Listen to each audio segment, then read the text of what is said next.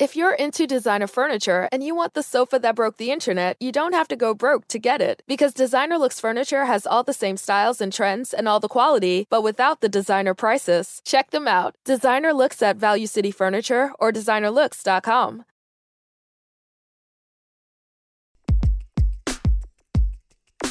This is the flow.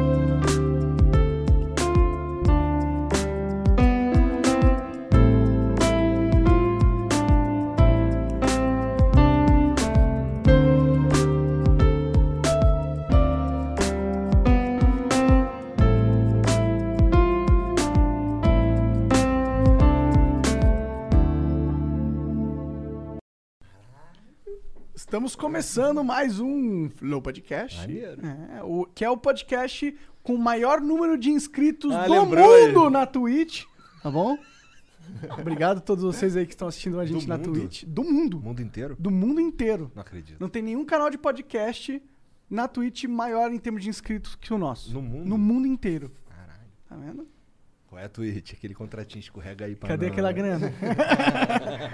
Mas valeu, galera da Twitch. Obrigado por acompanhar por aí. Eu sou o Monark e esse é o Igor. Só sua família. E hoje nós estaremos conversando novamente, depois de há um tempão, com uma das lendas da música brasileira e do folclore brasileiro. E do Sky- Flow Podcast E do também. Flow Podcast É. agora, né? É, Rogério Skylab. Boa, boa, boa, boa, boa. Cara, obrigado aí por ter aceito As novamente. pessoas, não, as pessoas reclamaram de novo. De novo. Ué? Reclamaram de novo. Não, eu fiquei, Eu eu fiquei com um pouco não. de, eu fiquei com um pouco de medo, porque é, eu lembro que tu é um cara que tu não tem celular. eu não tenho. Então, e, e dessa vez não fui eu que fui te buscar. Eu fiquei, caralho, quem foi buscar Será que ele vai chegar aí mesmo? Cara, aí eu descobri que tu veio com a tua esposa pra É, São Paulo. minha, minha esposa tem celular. É, Porra, então Ela aí... me salva de muitas, é, de muitas. Caralho. É, então, aí agora, tu- provavelmente tu tava, foi pro hotel com ela, pá, não sei o que, aí fica mais fácil, né? Com certeza. Pode crer. Então, pô, antes da gente continuar esse papo, eu preciso falar dos nossos patrocinadores, que hoje é a Finclass. Não, não é. Tá aí por quê? Abriu errado, entendi.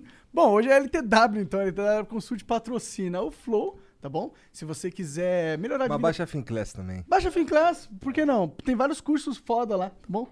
É, não é cursos, na verdade, tipo um documentário de caras muito É fodas. umas aulas. Aula. É, é tipo um, um- um TED Talk de um cara foda. Muito foda.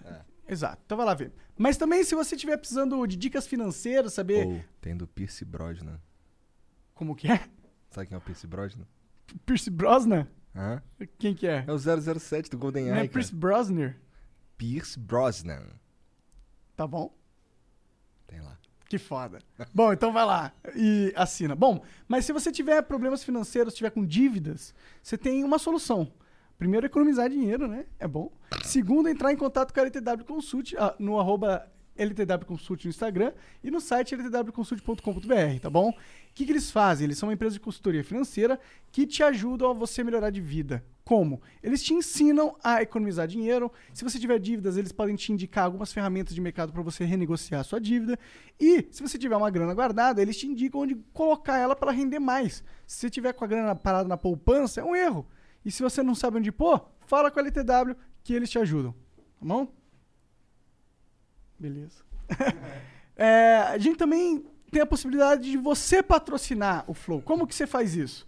Você vira membro do Flow. Como? No site flowpodcast.com.br barra membro. E sendo membro do Flow, você ganha acesso aos nossos concursos de sorte. Olha lá, todo dia a gente é, coloca uma coisa nova pra vocês.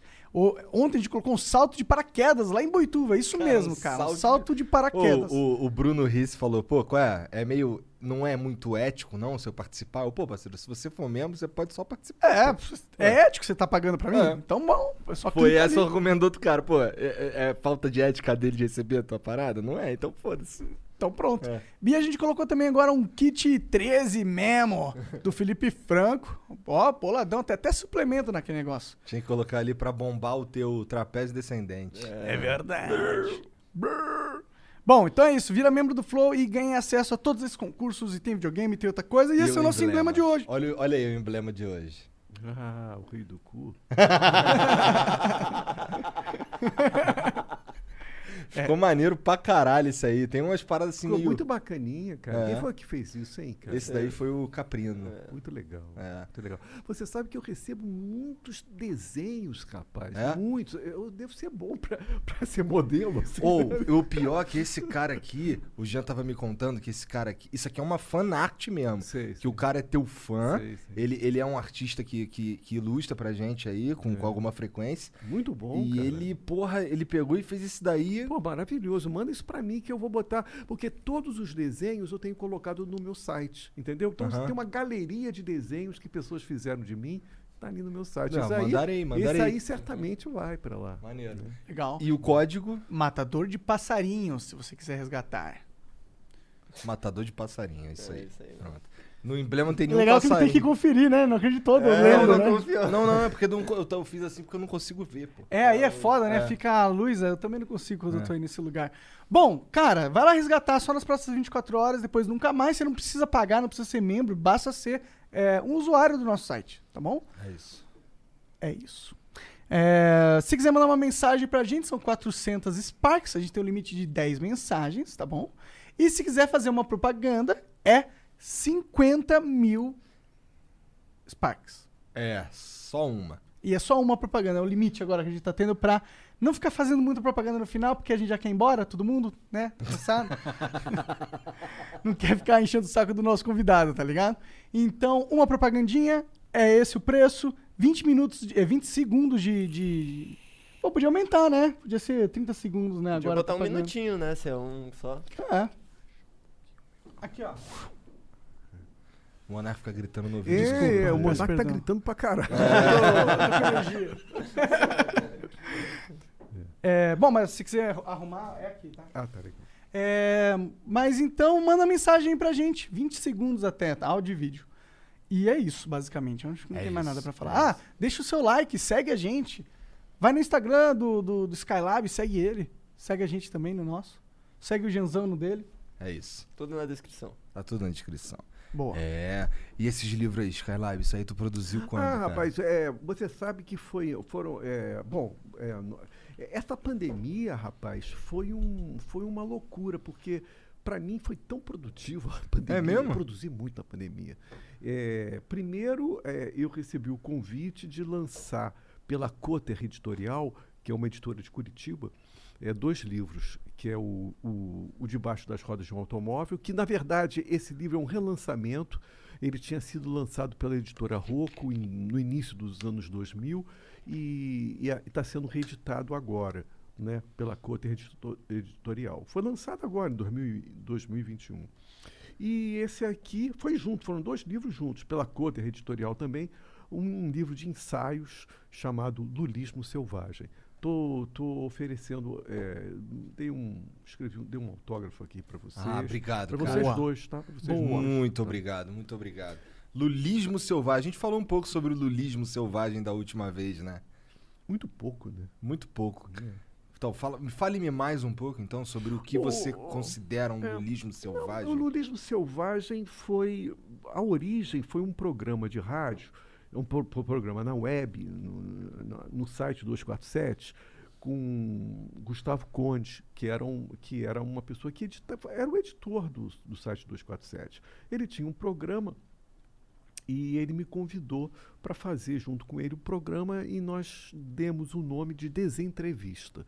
E a- a- o esquema do programa era o seguinte: eu escrevia um texto né, eh, por semana, mandava para o site do Brasil 247 e no dia do, no dia do programa nosso, eh, a gente discutia o texto. Ele lia e a gente discutia o texto. E, e no início eu não tinha nem ideia de desenvolver livro nenhum, sabe? Eu fui escrevendo textos, textos políticos, filosóficos, né? E, e mandava para o site e dali a gente discutia no programa. E foi, e foi, e foi. Um texto, dois, três. Quando eu comecei a ver, eu falei: isso aqui dá um livro, tem um sistema orgânico aqui. Dá para fazer um livro de ensaios é, que foi. Ele começou. é, é, é, eu comecei a escrever nas vésperas da- das eleições de 2018 nas Entendi. vésperas da- da- que havia uma grande expectativa e tal. Na frustração, quando houve a derrota né, do Haddad o Bolsonaro. É a partir dessa frustração que os primeiros textos começaram a ser escritos e tal. Então, por exemplo, aí um dos primeiros textos do Lulismo Selvagem, é, eu comento é, é, uma entrevista da, da presidenta do PT, né, para o, o Juca Kfouri. Né? É uma entrevista, é um programa de entrevista. O curioso é, é isso depois da derrota do Haddad. É, o- é, depois teve o Safatler, que também tem uma entrevista dele, que eu comento essa entrevista. E, o curioso nesse, nesse livro de ensaios é que eu trabalho com uma salada de, de informações, no sentido, é, por exemplo, eu trabalho com uma entrevista, depois eu, eu, eu vou para um livro, eu vou para um artigo acadêmico, depois eu vou para um filósofo famoso. Está me entendendo? Então, não há uma, não há uma, uma coisa hierárquica, né? Como, bom, eu vou me debruçar sobre Nietzsche, vou falar sobre. Não, nada disso. Eu falei de textos de filósofos eh, que são estrelas do mundo acadêmico, falei de operários, que são pessoas que vêm da academia e que escrevem artigos, são verdadeiros operários e são muito importantes. Eu trouxe vários artigos dessas pessoas. E, e- e- falei de. Ah, trouxe um livro de um, um escritor russo, Mikhail Zigar, que escreveu um livro sobre o presidente da Rússia, desde o momento que ele tomou posse até os dias de hoje. Né? É, um, é um texto jornalístico. Está me entendendo? Então, existem diversas fontes que deram origem aos textos. Tá entendendo? Desde estrelas do mundo acadêmico até livros jornalísticos de um jornalista, como uma entrevista na televisão. Entendi. Entendeu? O, o- o título Lulismo Selvagem é. é- Era isso que... É, isso daí é porque você usa de base todos esses textos, todas essas esses filósofos, assim, todo, tudo isso aí, todo esse material tu usa para defender um ponto de vista do mundo pelos olhos de um cara que acredita muito na no ideal que o Lula defende, é isso? É, é, veja bem, é, tomar muito cuidado, porque quando eu falo lulismo selvagem, eu não estou falando do lulismo clássico. Tá me entendendo? Porque se você for no PT, nos principais nomes do PT, talvez eles passem uma, uma visão é, do Lula e do PT que talvez não coaduna, não coadune com a visão que eu coloco ali. Por exemplo, vou te- vou- já coloco uma, uma, uma passagem que, que é um dos, um dos focos importantes desse livro e que talvez o PT não valorize tanto. São os movimentos de rua de 2013. Aqueles movimentos de rua de 2013 eu participei intensamente. E eu era ligado ao PT. Igual a mim, várias pessoas eram ligadas ao PT. Agora, toma cuidado que muitas pessoas hoje do PT veem naquele movimento de rua de 2013 o ovo da serpente que viria a gerar o, enfim, é, é tudo isso. O fim deles no poder. Bolsonaro, É. esse pessoal, né, é, verde amarelo, né, ali estaria, para muita gente do PT, estaria ali o, o ovo da serpente. Eu acho que essa é uma visão muito reducionista, não é? É, e eu posso te falar por mim, que vivi lá no Rio de Janeiro, e, e foi uma, uma coisa extremamente intensa, entendeu? É, por exemplo, estava no poder na época a, a- nossa A Dilma. a Dilma. E a Dilma lá no Maracanã, eu me lembro, todo mundo chamou filha da puta, É. né, e tal. Mas, é, por exemplo, mas eu me lembro que naqueles movimentos de rua de 2013, o principal foco, evidente que o PT era um dos focos da crítica, evidente, né? Mas o principal foco ali era o governador do Rio de Janeiro. Entendeu? O lance da, da passagem. Exatamente, era o governador, exatamente, era o governador e o prefeito, o Eduardo. Aham. né? É, e a gente dizia mesmo, não vai ter Copa, não vai ter Copa. Né? É, então, é, é, aquele momento foi um momento. Vou tirar porque eu não estou gostando. Aquele momento foi um momento espetacular, cara, entendeu? E. Porra, vou tirar também, então foda-se. É, Então vamos só acompanhar. tá doendo Boa. muito o ouvido. É. É, é, quando invadiram a Assembleia Legislativa, quando Aham. quebraram aquilo, eu sempre falo da importância da invasão. Né? Evidentemente que uma invasão pode estar a serviço de más causas. Por exemplo, a invasão do Capitólio com Trump. Né? Foi uma má. Quer dizer, e a gente não sabe qual vai ser o futuro do Brasil daqui a algum tempo. A gente não sabe disso, né? Bom, a gente sabe que tudo que acontece. Assim, tem várias coisas que acontecem lá fora que acabam vindo pra cá. É, bom, Né? isso é verdade. E a gente sabe que o Bolsonaro tá louco pra dar um golpe, né? Tá, é, é, é Porque ele fica falando toda hora. Se É. ele não tivesse, ele não, ele não ficava falando. É. Se bem que é burro, né? Se o cara realmente quer dar um golpe, ele não fica falando toda hora que ele vai dar, né? É, Só eu, acho, eu, acho, eu acho que é mais um fanfarrão. É. Entendeu? É mais um acho. fanfarrão, porque a pessoa, é como você falou, a é, cão que ladra não morde. Né? Sim. Então eu acho que é mais por aí. Ele nem consegue, eu acho. É, é, e, e, e eu me lembro, viu, Igor, que ali, nesse movimento de 2013, tinha tudo. Tinha mesmo. Tinha tudo. Tinha o pessoal do PT, tinha o pessoal do PSOL e tinha as pessoas que eram contra os partidos políticos, né? Que são contra a, a política, né? Que eram contra a política, né? Eu, eu diria até que ali naquele movimento tinham até integralistas. Tava tudo junto, misturado. É ali. verdade, tava mesmo. Era um movimento eu lembro, de eu ta- insatisfação, né? Muito grande. né? É, eu tava. Nessa, nessa época eu trabalhava lá em Botafogo. E eu lembro de pegar o metrô pra ir pra casa e o metrô entulhado de gente indo pra manifestação, pá. E o, o metrô tendo que fechar, né? Porque iam quebrar. É, cara, é isso aí, isso aí. E realmente tinha de tudo. Até no local que eu trabalhava lá, as pessoas iam nas manifestações É. e não eram ideias. é, uma única ideia. Não, eram não coisas- havia, não havia uma direção. É. Isso pra mim, quando eu falo em lulismo selvagem, pra mim passa por isso aí. Tá me entendendo? Entendi. Como uma rebelião sem direção. Entendeu? Uma coisa que, que junta todo mundo, que seria é, é, é, você fazer ligações como o integralismo, por exemplo, pessoa, pessoa ligada ao integralismo, ou a monarquia, fica integrado com o pessoal ligado ao PT, o pessoal. Como é que pode isso? Isso é um absurdo. A política não. Me...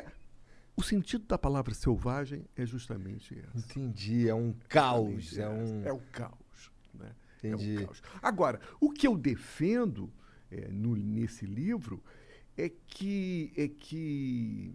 E aí é mais uma tese polêmica.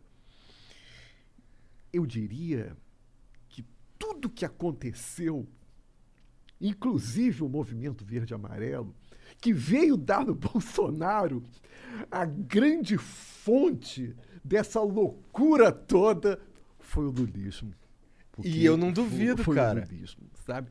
É, o que é muito diferente de querer colocar Lula no mesmo patamar de Bolsonaro. É uma outra coisa que é uma coisa ridícula, idiota, que eu vejo muito no, da Globo News, com aquela Eliana Castanheda, querer colocar Lula no mesmo nível de Bolsonaro. É ridículo isso. O Lula é falando- muito mais sofisticado, né? Tô falando de uma outra coisa, de uma, de uma outra dimensão.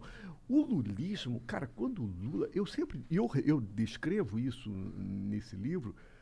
Quando o Lula foi eleito pela primeira vez e fez o seu ministério, o ministério do Lula foi uma loucura, cara.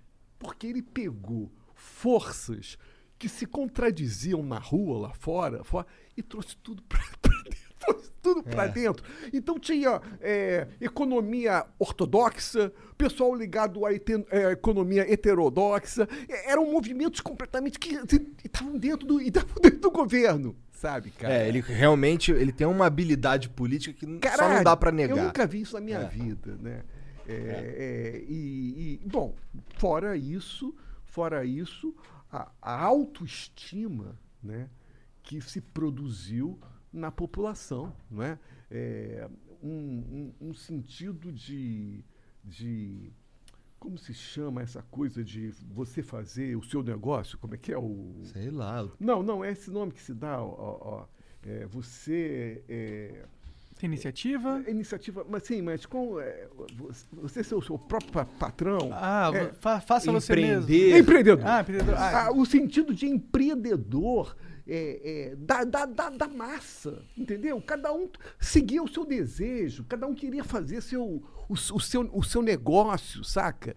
E, e- e havia uma autoestima ali que nunca houve no Brasil, entendeu? Ao ponto é, da classe média ficar extremamente incomodada com o fato dos aeroportos, dos aeroportos estarem em- em- é, é, habitados por pessoas que nunca habitaram o. Como é que é isso, Bom, né? isso daí eu também presenciei, é verdade, difícil. Como é que é isso? Quer dizer, é, é dentro da nossa tradição da cultura brasileira, do Casa Grande e Senzala, o próprio nome fala. Você faz parte da Casa Grande, você faz parte da Senzala.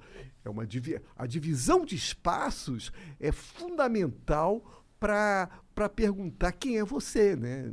Que- Quem é você? De onde você veio? É. Da onde você é, né? Quer dizer, você não pode, você está frequentando aeroportos, que isso? Quer dizer, é, tá me entendendo? Então isso vai contra toda uma tradição histórica brasileira que foi muito forte, né? Que vem desde a época e Casa Grande Senzala é uma expressão dessa dessa dessa separação, né, e tal. é da E- desigualdade social vigente no país, né? é, exatamente. Tu concorda que, que E o isso e tem o Lula perdido? Foi uma loucura aquilo. E ali, quando a Dilma tomou o poder, o- começou a ter problemas até a nível internacional, né? A economia já não estava bem, estava estava difícil, estava complicado, né? A nível internacional mesmo, né?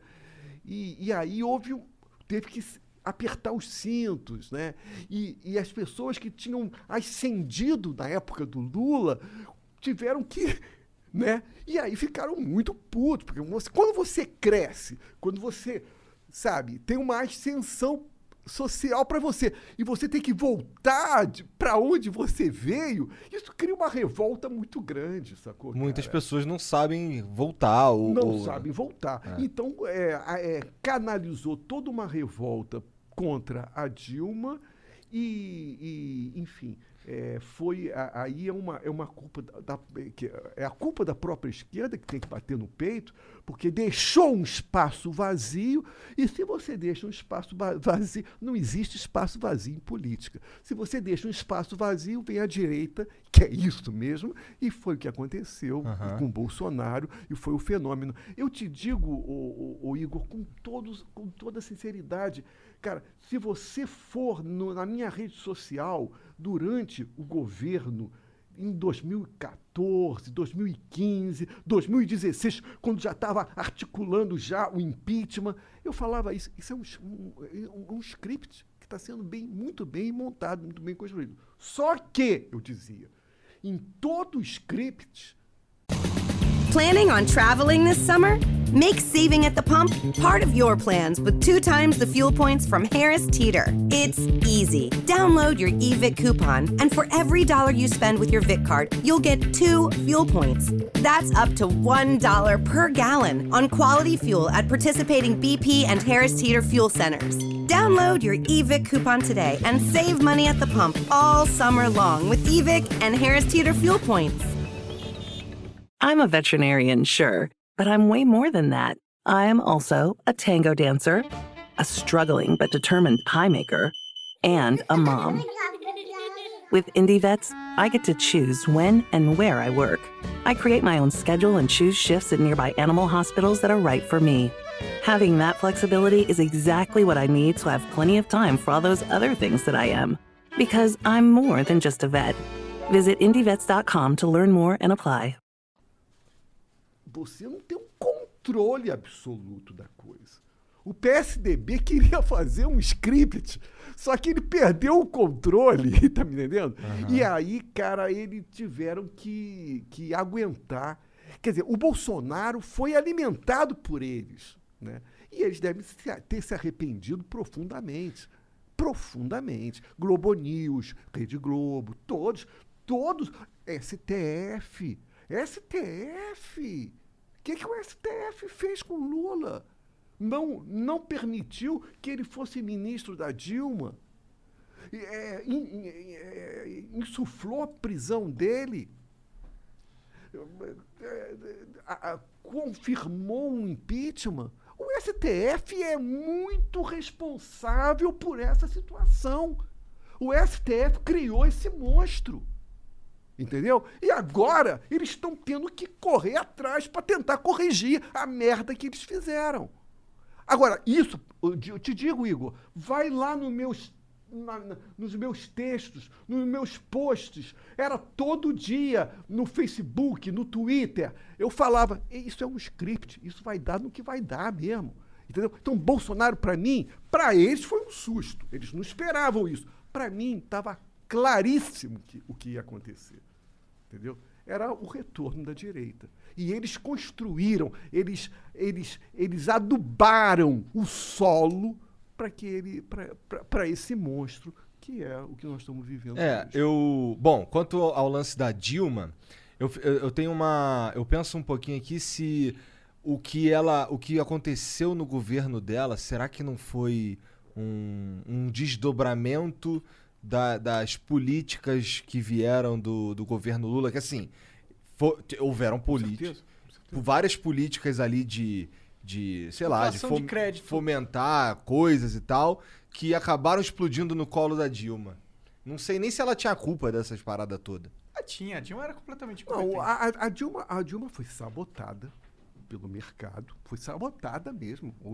Porra, eu vi a Globo, eu vi aquele, aquele cara que saiu da Globo, é, é, o William Wacker. né? Wacker, William Wa- Wack. William Wack. Wack, que- que, enfim, é, foi ótimo que pegaram ele mostrando todo o racismo dele, né? Evidente. Cara, eu vi, o, eu vi o programa que ele, o painel, painel lá, ele, o painel eh, da Globo, cara, era dia, era, era semanal, chamava as figuras certas ali para Sabe, era uma, era uma política de sabotagem mesmo, para acabar com o governo Dilma. Isso é um processo gradativo, cara, entendeu? Mas é que eles estão fazendo a mesma coisa também com o Bolsonaro. Isso que a certeza. mídia faz, né? Com Quando eles não têm o que eles querem, Com eles certeza, tentam destruir, né? E o Bolsonaro não vai aguentar. Mas o fato é que o Bolsonaro e a Dilma, eu acho que eles eram líderes não capazes de, de, de fazer a missão que eles tinham pra eles, sabe? Tipo, ser presidente dessa porra toda, você tem que ser muito foda, mano. Há uma diferença, o, o, o, o Monark, que é o seguinte: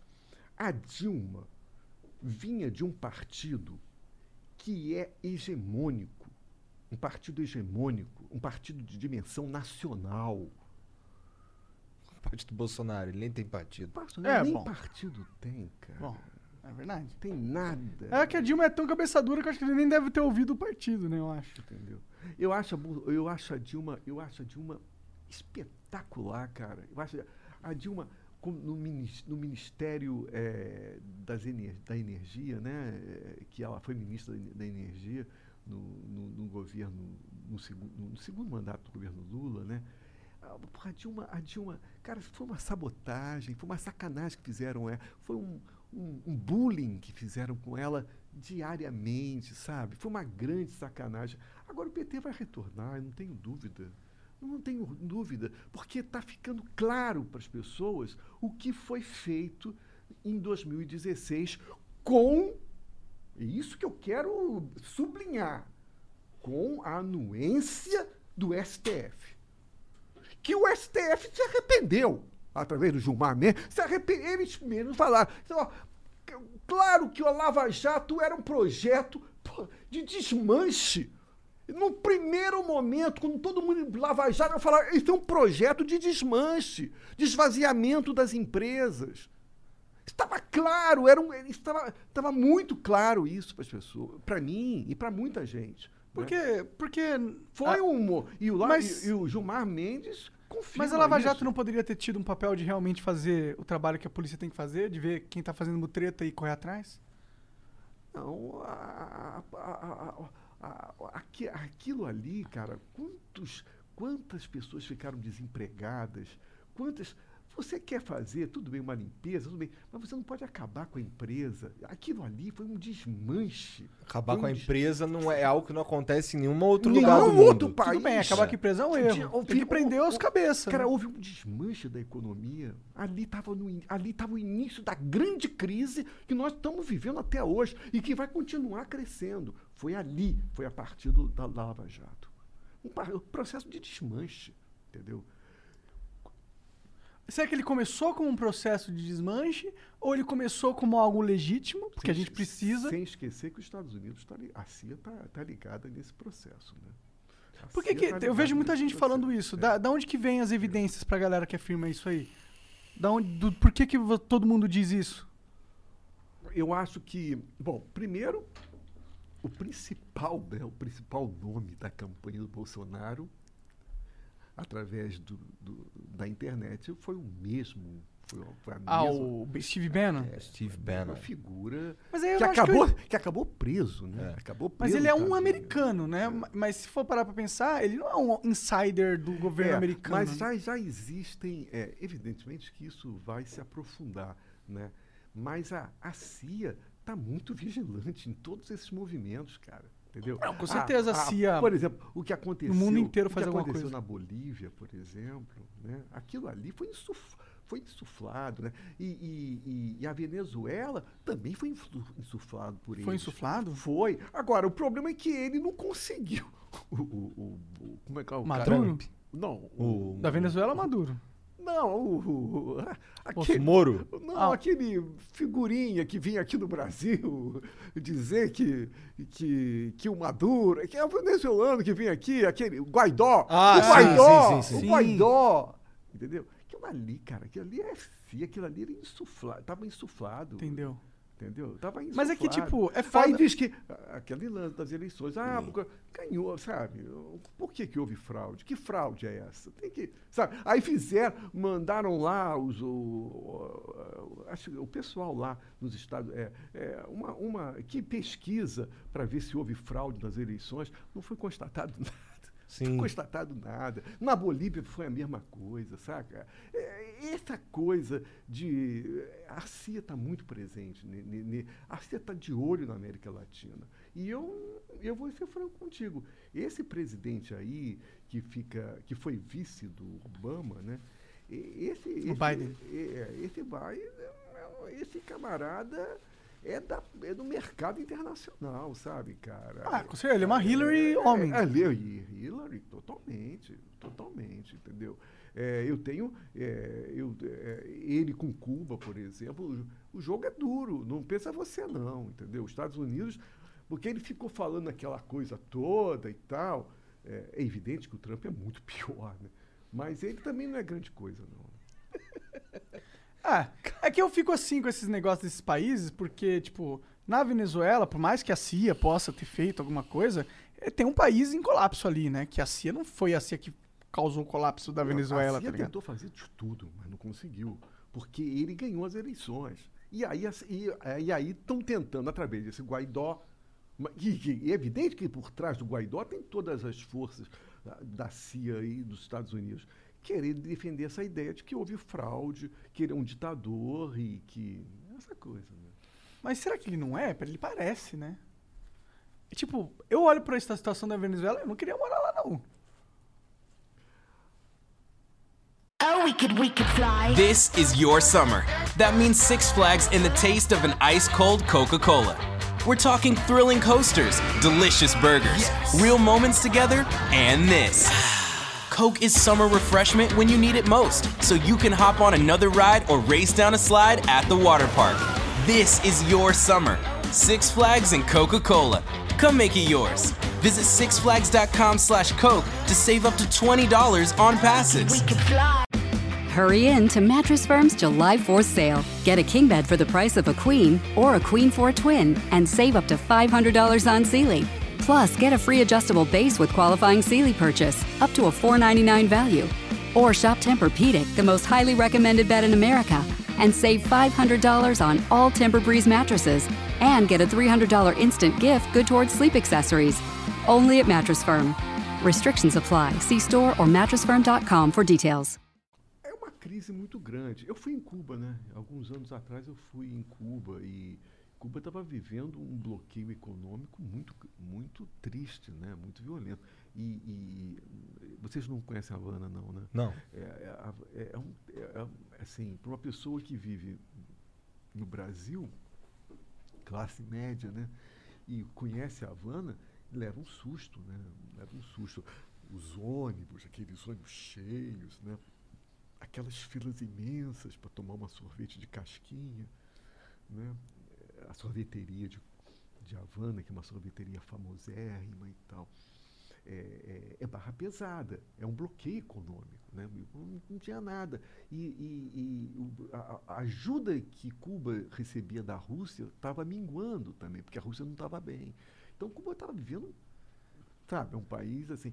Mas assim, é, é muito bonito a trajetória de Cuba, sabe? De, de uma ilhazinha no meio daquele, né? No meio Dos daquilo, grandes tubarões. E ela resistia até hoje, sabe? Tem uma, tem uma, tem uma dimensão moral aí que nós que nós estamos muito e, tá, e todo o lance da, da, da medicina, né? Bonito. Como é que é o povo lá em deles, né? Cuba? Eles estão eles estão do lado do Estado cubano? São. É? São. É muito, é, foi, foi é muito curioso, é muito curioso, porque, é, bom, primeiro você... Não todo mundo, né? Primeiro você não... bom, Não, você não vê pobre, você não vê, miser, você não vê miserável na rua, caralho. Oh, we could, we could fly. This is your summer. That means Six Flags and the taste of an ice cold Coca Cola. We're talking thrilling coasters, delicious burgers, real moments together, and this. Coke is summer refreshment when you need it most, so you can hop on another ride or race down a slide at the water park. This is your summer. Six Flags and Coca Cola. Come make it yours. Visit sixflags.com slash Coke to save up to $20 on passes. Hurry in to Mattress Firm's July 4th sale. Get a king bed for the price of a queen or a queen for a twin and save up to $500 on Sealy. Plus, get a free adjustable base with qualifying Sealy purchase, up to a 499 value. Or shop Tempur-Pedic, the most highly recommended bed in America, and save $500 on all Tempur-Breeze mattresses and get a $300 instant gift good towards sleep accessories. Only at Mattress Firm. Restrictions apply. See store or mattressfirm.com for details. Em, Cuba você não vê gente pobre pedindo dinheiro, você não vê miserável na rua, você não vê. É, come-se pouco, come-se pouco. Mas as pessoas comem. Né? As crianças, o governo é, garante leite para as pessoas, uma tanta quantidade de leite. Não é? É, é, é, a medicina em Cuba é uma coisa é, internacionalmente reconhecida. Né? Mas eles não estavam a minha- vendendo a minha, a minha mulher, a vacina. minha mulher que é dentista, eh, ela quis conhecer um hospital universitário que trata de dentes e tal, entendeu? Se você pergunta o salário de um cubano, é ridículo, você não vai entender. Pô, 10 dólares por mês? Como é que pode? Como é, 10 dólares? 15? A gente ficava assim, como é que pode isso? Como é que. Né? Mas dentro, da, dentro do sistema deles era perfeitamente possível. Você, enfim, você não vê miserável na rua de Cuba, porra. Mas parece Entendeu? um sistema Agora, miserável esse, né? Pra mim parece um sistema miserável isso aí. Você tem que acionar leite, tu não tem internet. É, uma internet muito ruim. É. Não parece ser um lugar pra da nós, hora, pra- mano. Parece veja uma bem, merda. Veja bem, para nós. Mas, Hum. mas, pois é, você tem que ver o seguinte: para nós, um, pa- um pa- um pa- um país capitalista. Ô, é, Skylab, o, o Jean tá me dando esporro lá que tu- pra tu Já puxar o microfone, sei, cara. Para nós, um país capitalista, eu sei, é um, sabe, a internet não funciona direito, os ônibus, os veículos públicos, caralho, os carros, nossa Só senhora. os carros velhão. Carro veião, cara. Um dia eu, eu me lembro que eu, eu, eu tinha, eu estava em Varadeiro, né? E eu acho que foi, foi em Varadeiro que eu peguei um carro para ir para Cuba. Cara, o medo que eu tinha, os carros assim. Caralho, eu, eu dava, me dava um medo do caralho, sabe, cara? A gente não está acostumado, evidentemente. Eu quero dizer o seguinte: não tem miserável em Cuba. Tipo, não passa fome a galera. Não tem qua- quantas pessoas passam fome no Brasil. Ah, tem 25 mil. Essa que é a questão. É pessoa sem casa aqui, só em São Paulo. Essa é a questão, essa é Ah. a questão, né? Essa é a questão. O lance que tu tinha falado aí do.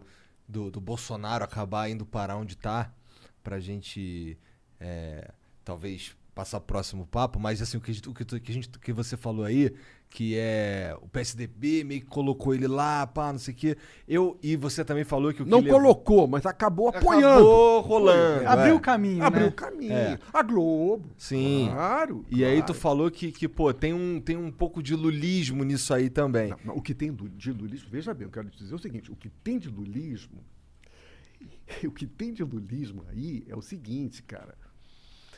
É, é uma autoestima que te leva a invadir, que te leva a falar grosso, que te leva até, olha que loucura, que te leva até a falar. Quem. Qual presidente que fala pro STF como esse maluco fala? Você tá É. me entendendo? É. Mas isso daí, há 10, 15 anos atrás, não era possível. Isso só foi possível por causa de uma autoestima que vem desde a época do, do Lula, sabe? Entendi, cara? é nesse sentido que você tá É, falando. nesse sentido. Tomar cuidado, porque não, não tem nada a ver uma coisa com a É outra. verdade. Entendi. É, eu lembro que a gente conversou sobre o Lulismo Selvagem na conversa anterior e a gente Foi meio muito rápido, né? Fa- Falou muito rápido, mas eu lembro de algumas coisas que a gente falou que era meio que o lulismo selvagem era essa, essa energia de, de não se contentar, de querer o que é justo pra si e, e não importa quem ele vai conseguir, não vai, você não vai impedir de eu ter o que é justo pra mim, entendeu? Exatamente. Era isso que a gente tinha chegado à Exatamente. conclusão. Tem um. É, é, tem Mas um- eu também acho que o, o, o, que, o que foi mais forte pra eleição do Bolsonaro, com certeza, assim, pelo menos do jeito que eu enxerguei tudo isso pela internet e tal, foi um sentimento anti-PT, cara. Teve Não sei se os, caras tava meio que. Porra. Não só, tá? Não, Não só. só também, eu concordo. Não só. Tem, você tem que analisar uma porção de coisas aí. Primeiro, o, o núcleo duro. O núcleo duro deles, que é, é- tá com eles e tá com eles. É verdade. Bolsonaro fala, vamos pro abismo, eles vão pro abismo. Eu autorizo. É o núcleo duro. É o núcleo duro. Não tem, não tem reflexão, não tem pensamento. Sabe? É o núcleo duro, acabou. né? É, é para esses caras que ele faz as lives deles, essas coisas todas. Né? É, teve, teve. é, é, teve um abandono de algumas, de algumas bases que o PT abandonou e que foi, foi cooptada por esse, por esse núcleo verde e amarelo, que você não, não, não, não deveria dizer que é do núcleo duro, mas que pode ser revertido. Porque eles estavam com Lula e foram convertidos para aquilo ali. Então, é possível uma reversão. Não é o núcleo duro.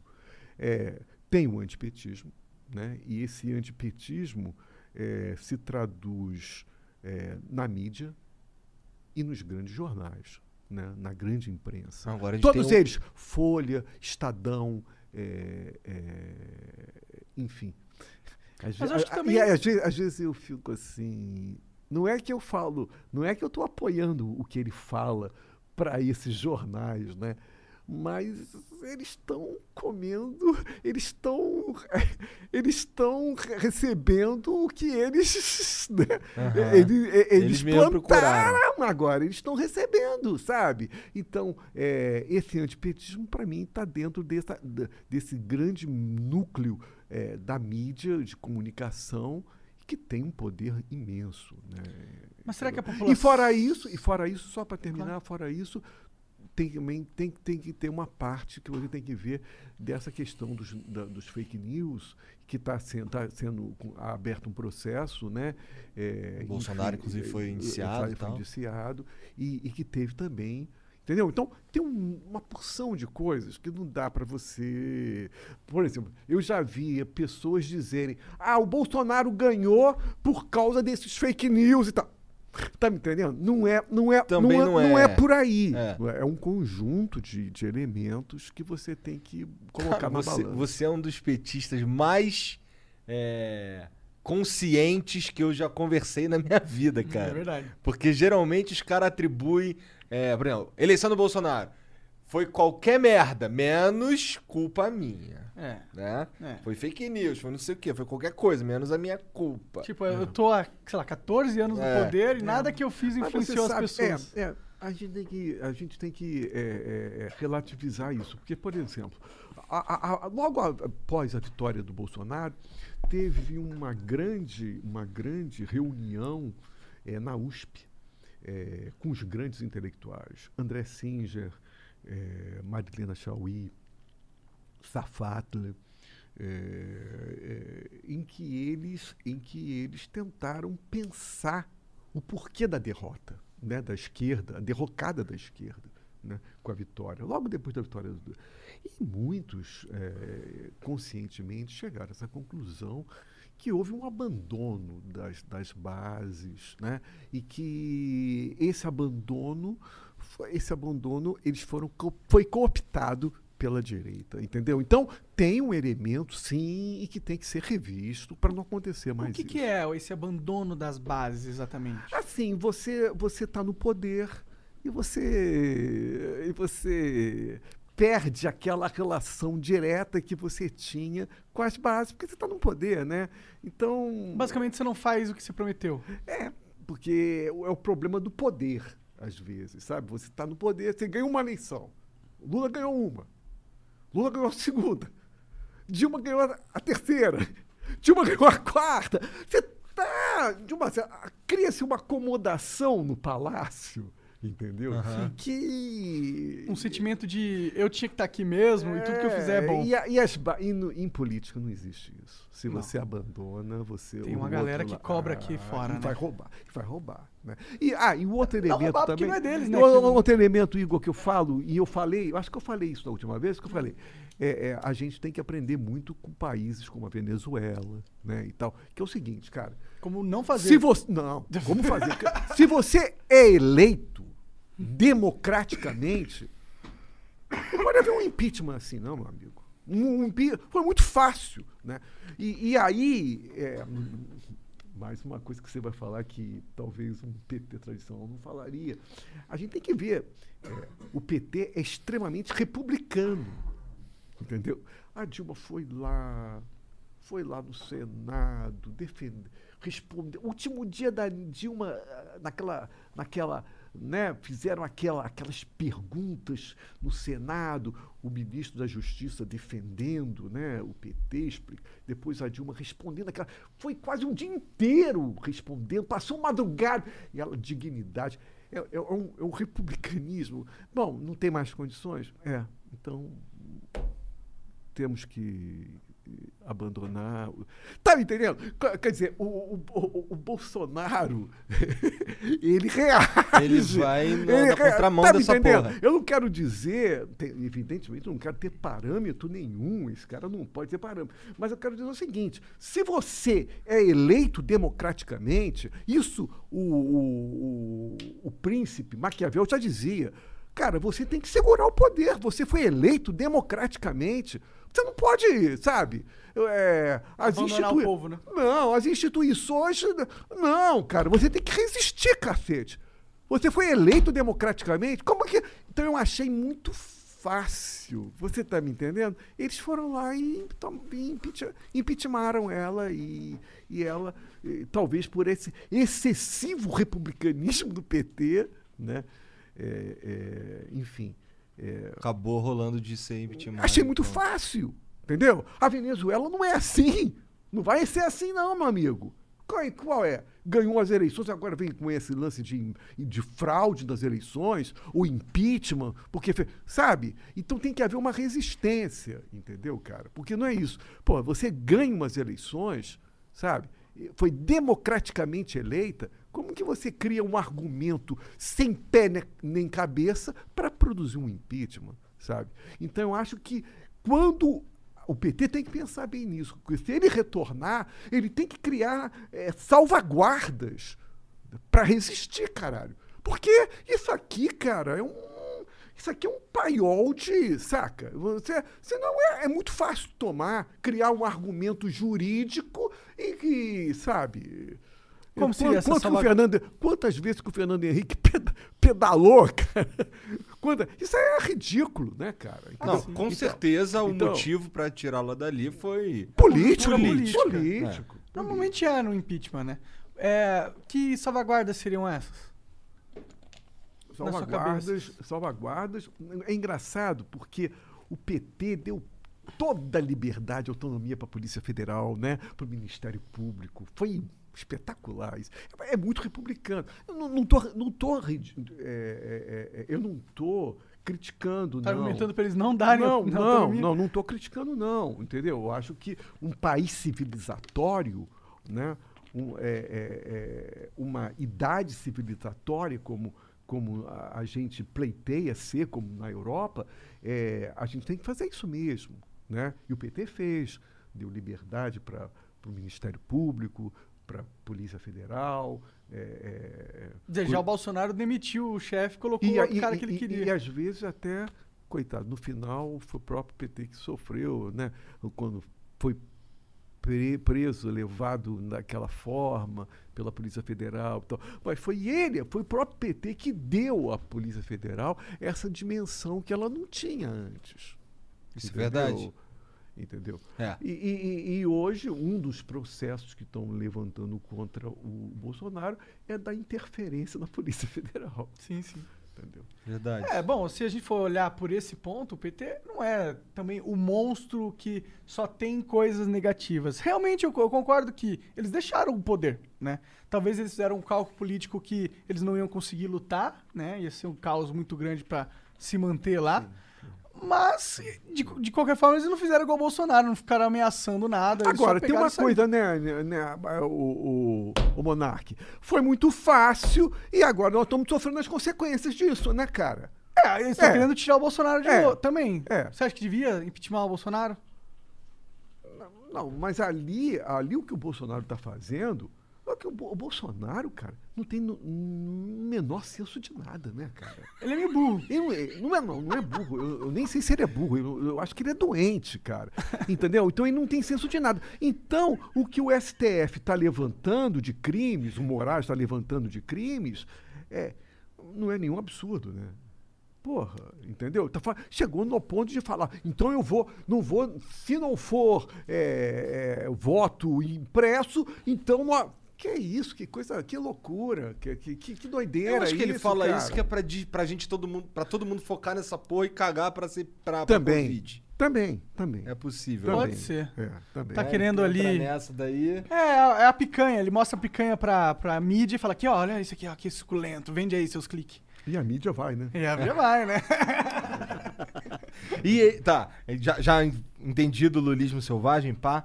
E esse aqui, esse livro aqui eu também não conheço, cara. Esse é um livro de poesias, É. sabe? É um livro de poesias. Debaixo E é das rodas de um um automóvel. automóvel. É, é, é, são só sonetos, sabe?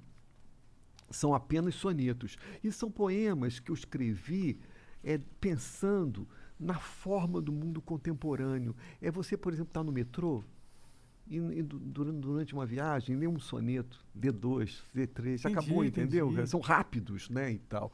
É, eu acho que é isso. Inclusive, um dos poemas fala justamente disso, de uma pessoa lendo um poema no metrô, rapidamente, sabe? Da hora. Entendeu? E aí quem escreveu aqui o teu prefácio foi o Lobão. Como é que é? a... Não. O que foi o seguinte, a- foi no início dos anos 2000, é, a editora Rocco, que foi que lançou primeiro esse livro, me pediu uma pessoa pública que pudesse pudesse né, escrever, né, ratificar esse livro e tal. E eu, como na época eu estava muito próximo do Lobão, porque fizemos alguns shows, né? Ele estava lançando Canções Dentro da Noite Escura, que é um disco dele. Eu estava lançando o Skylab 5, né? Que foi premiado que também, né? acabou vindo a ganhar o prêmio Claro depois, o prêmio Claro de Música Independente, e, e que saiu, inclusive, na revista Outra Coisa, que era a revista do Lobão. É, então eu falei com o Lobão se ele poderia escrever um prefácio rápido. E ele foi muito generoso. Eu não tenho nada, assim, é, eu tenho uma, uma dívida de gratidão com o Lobão. Ele foi muito generoso, escreveu um texto bem bacana ali, né? E aí, isso- isso, já estava. Quando eu lancei novamente esse livro, eu quis manter o prefácio do Lobão, como estava no primeiro livro, e peguei do Nicolas Neves, que é um professor de literatura e gosta muito do meu trabalho. Eu pedi para ele escrever um prefácio mais longo sobre esse livro de poesias. Ele Entendi. escreveu. E como é que, como é que foi, cara, esse, essa época aí que tu tava fazendo show, fazendo as paradas com o Lobão? Como é que é o Lobão? Não, o Lobão é uma figura ótima, é uma figura. é, é, fizemos uma noite, quem? porque é, foi através do Maurício Valadares, que é um famoso fotógrafo e um famoso DJ lá do Rio de Janeiro, que ele tem uma festa chamada Ronca Ronca, e ele promoveu uma festa eh, em que nós cantávamos juntos, eu e o Lobão. Quer dizer, eu apresentava duas músicas, o Lobão apresentava outras duas músicas, os meus músicos eh, eh, acompanharam o Lobão cantando as duas músicas dele, do disco que ele estava lançando na época, que é Canções Dentro da Noite Escura. Eh, eu cantei junto com ele uma música, né? ele depois cantou uma música também você vai continuar fazendo música, cantou também comigo. E no final, da, no final a novidade depois desse show, a, a no- a novidade no final foi ele ir para a bateria, porque foi onde ele começou, foi na bateria, né? E, e, e aí a gente tocou Carolina, terminamos o show cantando Carolina do Chico Buarque. É, ele tocando bateria e eu cantando, né? E foi uma noite adorável, Caralho, foi, muito, legal. foi muito interessante. Onde né? que foi esse show, desculpa? Foi no Teatro de Ceia, na Lapa. Entendi, caralho, maneiro. demais. O que me interessa é o lixo da história. é, o título, o, o título desse, desse prefácio aqui escrito pelo, por esse teu amigo professor é Um Mefistófeles, Mefistófeles, Me- Mefistófeles Mefistófeles, né? e seus simulacros. Caralho, profundo. Isso aí me aqui, lembra mano. o Diogo Defante. Por quê? O que, que tem? Por quê? Porque ele também é. Ele gosta desse. Do, não do lixo, mas ele gosta dos malucos, né? Ele- o negócio dele é, é- Ele diz que ele é o adestrador de malucos, sei lá. É, é um lance mais é, que vê beleza O Diogo no... Defante já teve aqui, né? Teve, Teve, teve. teve aqui. algumas vezes. E- já. Ele tem um programa muito, um podcast muito bom, o, o Cubicast, É. né? Que tá louco para me chamar. Devia ir, é legal E- mesmo. Segundo o, o- o Diogo Defante, né? É, é, o, a- o grande, o grande, o grande Só fala pertinho ali do Mickey. o grande nome para ele da música, a a grande referência para ele sou eu, entendeu? Aí ele fez uma música de um, de um padeiro que fazia pão e fazia e era fissurado por órgãos sexuais, por pau e tal. E, e- e um dia me, me- me disseram essa essa música do Diogo Di- é Diogo Defante. Diogo, Diogo é. Defante. É, é a cara do Skylab. Eu falei, opa, então vou ver essa música. Quando eu vi a música, eu falei, puta, que música horrível! Eu jamais faria uma música dessa! Jamais faria uma música dessa! Mas ele ficou tão feliz, porque eu falei isso. Ele é porque ele é louco pelo meu trabalho, sabe? E, e eu vou certamente uh, no, no, É. no, no, no, No Juscelino Juscelino- Kubicast. E, e ele é muito engraçado. Ele é muito engraçado. Outro dia eu vi um- um- uma coisa que ele fez. é, ele pegou Roda Viva com Bolsonaro sendo entrevistado e criou um negócio ali, uma montagem Aham. espetacular. Sim, sim. O Diogo é um É. cara que ele, ele fala em outras palavras, mas o que eu percebo no, no- nas motivações dele é que ele vê é, uma beleza no, no incômodo das É, pessoas, é, sabe? é, então é. Ele, ele fala umas paradas pra chocar mesmo e fica esperando a tua reação. Com um bagulho Com uma cara louco. muito engraçada, né? Mas você sabe, ah, é, é, eu, eu, eu diria até que esse fundo, esse fundo, está dentro do meu trabalho, evidentemente. Só que há uma diferença fundamental. Apesar dele falar isso e ser muito interessante isso que ele fala, no fundo, no fundo, ele está dentro do humor. Ele quer, pro, ele está dentro do humor. É. Entendeu? Não, e o meu trabalho não está dentro do humor. Entendeu? Quer dizer, você pode até rir, não tem problema, não tem problema nenhum. Mas essa é a diferença fundamental. Tá me entendendo? Porque a questão do incômodo é assim, é, é é muito. E, e para mim vem, vem de um fundo muito importante, que é um filósofo francês da década de 30, chamado Georges Bataille. Né? Que justamente para ele, e- e- e foi toda a arte moderna de Picasso, Miró, né? que a questão da arte era justamente incomodar, era, era provocar um incômodo, era provocar nojo. Né? É, é, é, então, essa ideia de perversão na arte, que vem da arte moderna, com Picasso, Miró, né? Kandinsky, né? é, é todo. é, o, é, quer dizer, esse trabalho é, do Bataille, que, que eu tenho estudado muito, tenho lido muito, é uma coisa que está muito inserido dentro do meu, do, do meu trabalho. Mas não é de humor, sacou, cara? Pode até haver alguma coisa de humor, mas não tem um sentido. O do Defante, não. O Defante tem um ligado É. de humor, entendeu? É, ele faz pros outros rirem. É, você- é para fazer rir. Exatamente. Bom, com certeza o, o- o- as tuas músicas têm uma quebra de expectativa é isso, como você insana. sempre falou isso, É, né? é. E eu acho que isso daí é o que torna elas muito interessantes. Sim. Tu tava falando que tu, durante aí essa pandemia, tu produziu pra caralho. Aí de- dessa Exato. saiu, Exato. saiu aquele livro, saiu a Exato. reedição desse livro Exato, aqui. é. E, e que mais? que mais?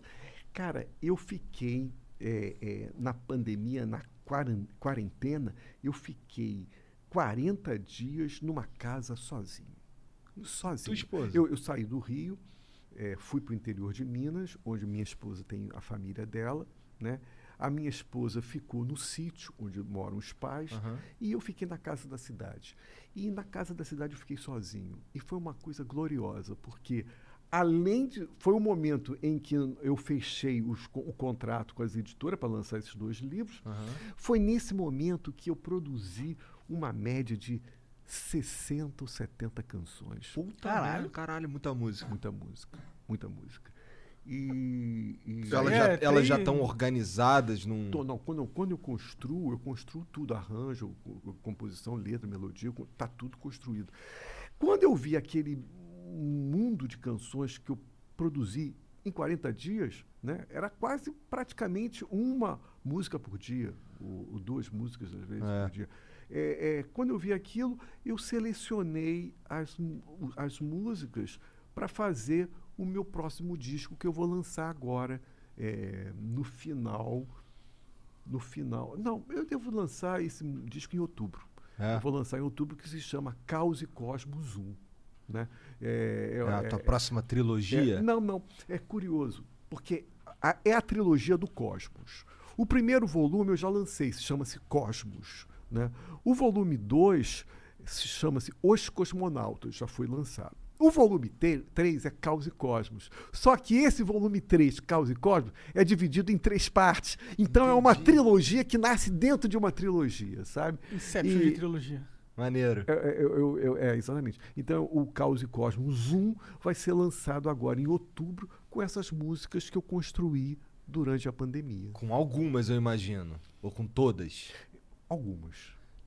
Né? Ah, tu É. guardou algumas O Caos segunda- e Cosmos 2 já está pronto, já está gravado, inclusive. Vou lançar só no outro ano, porque eu Legal. gosto dessa periodicidade para poder trabalhar direito. É cada- importante, é cada legal. produto. Né? Sempre deixar a galera É. atualizada. E estou trabalhando atualmente no, no Caos e Cosmos 3. Que é a conclusão. tá- que é a conclusão da trilogia do Cosmos, que é um disco louco, porque não tem letra nenhuma, é só grito. É, é, é, é, é uma japonesa falando, é uma É voz, caos. é uma voz que eu estou falando, mas a velocidade é lenta, então ai, não consigo entender nada, você não vai conseguir entender nada.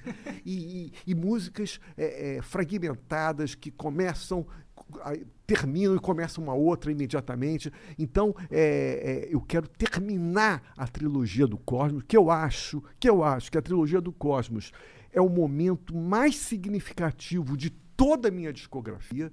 Eu quero terminar a trilogia do Cosmos com um disco sem letra, só Que instrumental. não tem nada de cosmos. Que só tem caos. Só tem- E que tá ligado. ao- É, é, é. É por isso que é Caos e Cosmos. Aham. né? É por isso que é Caos e Cosmos. Maneiro, cara. Caralho. Mas é mais difícil ou é mais fácil produzir um disco maluco como esse aí? É, é, é um disco conceitual pra caralho, né? Porque eu, eu, sou, eu sou uma pessoa, eu, eu, eu, sou, um, eu sou um cancionista, né, cara? É, é assim, é, é, é muito importante a gente assim, sublinhar isso, né? Quem são os cancionistas brasileiros, né? A classe dos cancionistas. Eu vou dizer os maiores, né? Chico, Caetano, são cancionistas. Por que, que são cancionistas? Porque eles conseguem fazer letra melodia, sacou, cara? E fazem até o arranjo junto com tudo, né? A ideia de cancionista. A camisa, a, a camisa, a música sai toda da mente do, do cara, de um Não- cara. é, é, pode até haver. Eu tenho algumas parcerias, mas é muito raro, entendeu? Então o cancionista é isso, né? Para mim o meu grande desafio foi ter feito esse disco, que é que não tem letra e que é um disco conceitual. Talvez seja um disco mais conceitual de todos que eu já, já fiz. E é por isso E é que muito tu acha difícil. que esse é o, porra, o, a- o momento mais foda da tua Foda, carreira. É e que por tem que isso. ser o último. É, tem que ser o último. É o último né? disco que tu Não, vai lançar? Quer dizer, é, eu não sei, eu não sei. Mas assim, é porque, sabe, pra mim, uma coisa assim, sabe, Monark, que eu. Assim, eu sou muito ligado à MPB, eu acompanho muito a MPB, acompanho todos da MPB. Eu acho o seguinte, cara, enquanto a minha, é uma coisa muito louca, porque eu sou cantor também, né? Enquanto a minha voz é, resistir, né? Porque tem vozes que resistem até o final, né? Você vê Roberto Carlos, É. você vê Caetano Veloso, são vozes que resistem. Outros não resistiram, não vou nem mencionar o nome. Quando eu percebi que a minha voz falhou, que a minha voz não acompanha mais o que as minhas composições, aí eu paro, sabe? E, e para mim foi muito importante nesse sentido eu ter gravado agora, acabei de gravar agora, uma live. Foi a minha única live na pandemia. Foi a única live que eu, que eu gravei, sabe? Eu gravei com meus músicos e, e para mim, cara, eu fiquei tão feliz porque eu não fazia show há muito, muito tempo com esse negócio da pandemia. E quando eu vi, cara, eu consegui. Como eu, eu- como- nessa hora, eu não acredito em Deus, evidentemente, que eu sou marxista, né? Mas, assim, é, é- é, nessa hora, é, ou você agradece a Deus, ou você agradece aos deuses africanos, né? Pelo fato, porque é uma coisa que você não. Né? Na cabeça você consegue controlar o raciocínio, mas na questão da fi, a voz é uma física, é um braço, é o a voz é num controle, né? Eu conheço cantores, eu não vou dizer, ou mencionar o nome, mas tem- é muito triste ver cantores ou cantoras que perderam a voz, né, cara? É tipo um cara que, Perderam a voz. Que era o corredor de maratonas, não É, conseguia mais andar, né? Perderam a voz. E, e- e é muito bonito também a luta da pessoa sem voz. E, e aí está lutando sem voz. Né? Eu tenho até um texto um, que eu chamo a, a- a canto, o, o, o, o, canto da cantora muda. Né? É, é, é, Dá é uma just- sensação de uma pessoa agonizando. é, é do impossível. Para mim, é- o conceito de impossível é o conceito mais importante que existe, sabe? E, e é muito bonito isso, né? É, mas assim, eu acho que eu fiquei tão feliz quando eu gravei essa live agora. Tá aí, tá disponível no, em todo o meu canal de YouTube. Porque eu vi O Jean que, vai botar na, na porque eu vi que, apesar da minha idade, a minha voz resiste ainda, sabe? Da Isso para mim é fundamental, sabe, cara? Enquanto eu tiver voz, eu vou continuar o meu trabalho. Quando a minha voz falhar, aí é foda, entendeu? Porque eu vejo. É, é- é bonito, é o impossível, mas ao mesmo tempo é triste, né? Cantores que foram maravilhosos da música popular, não vou mencionar nome. Cantores maravilhosos da música popular brasileira que perderam a voz, né? Perderam. E eles não, não tem como fazer. Como é que você vai fazer quando você perde a voz? Fudeu. Ah, aí vai ter que aproveitar o iate. Não, é uma loucura, sabe o que acontece? Alguns cons- vão se arrastando. Isso que é bonito, né? Isso é bonito também.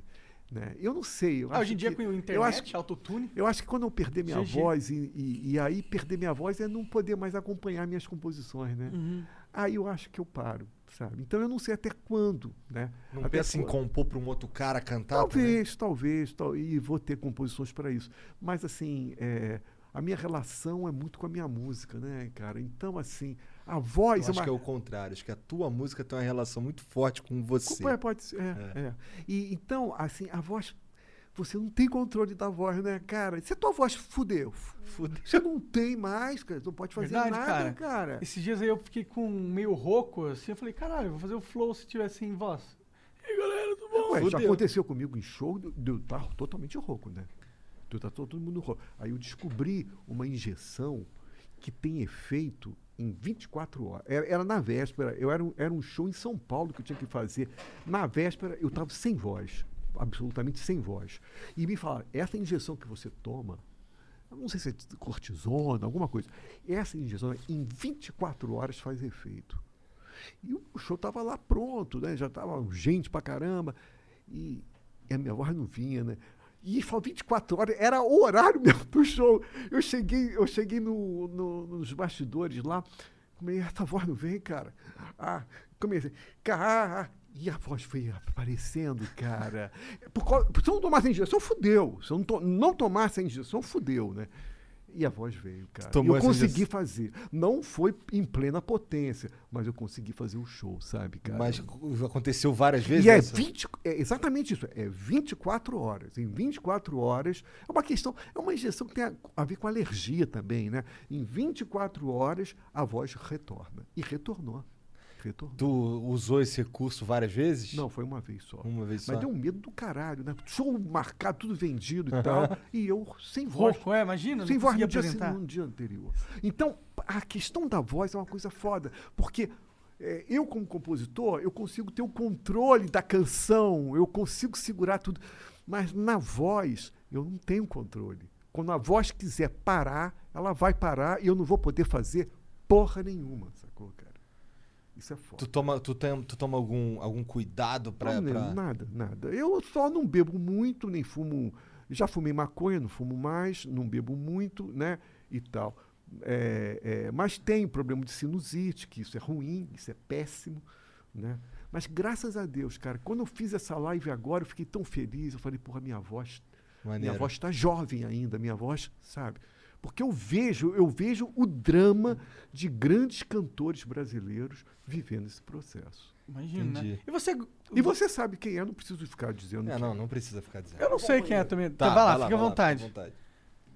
O que que tu ia falar aí, Monarcão? Ah, não, eu ia perguntar um negócio, mas deixa ele voltar, eu pergunto. Tá. É, é, E aí, cadê o seu lulismo selvagem, Igor?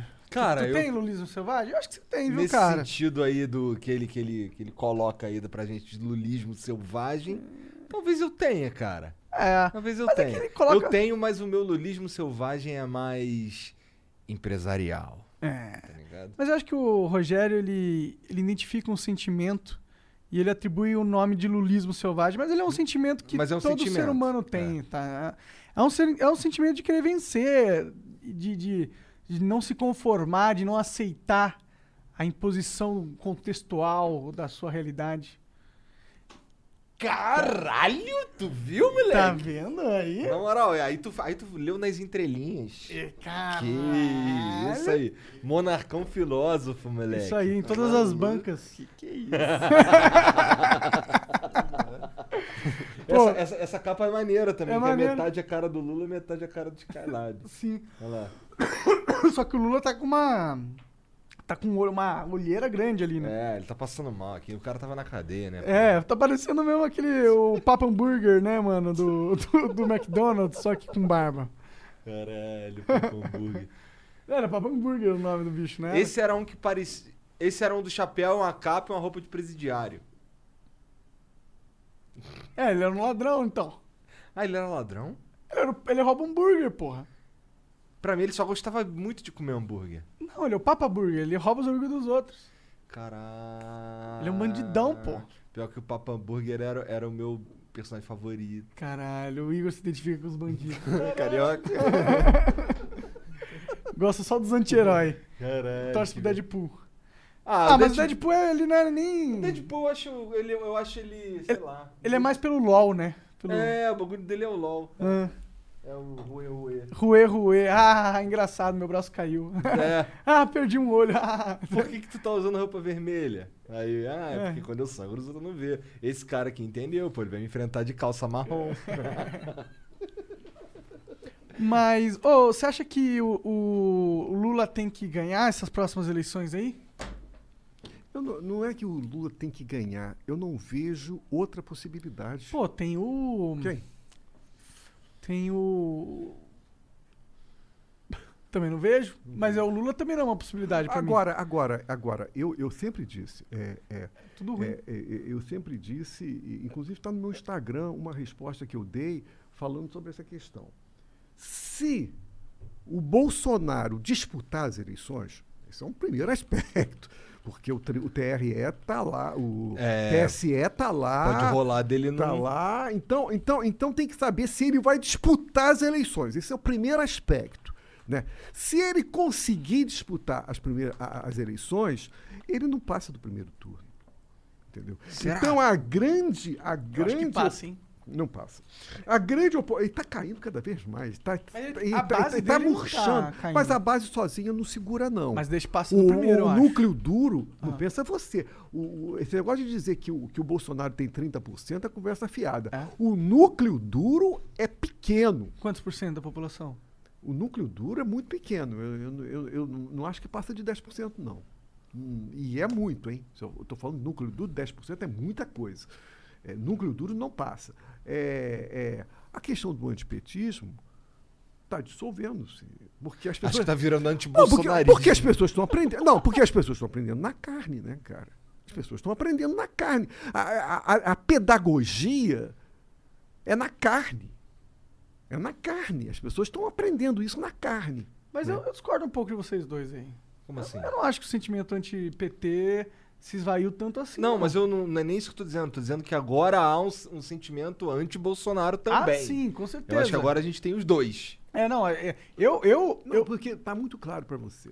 Se ficar do segundo turno P é Lula e Bolsonaro, você vota em quem? ah, eu anulo.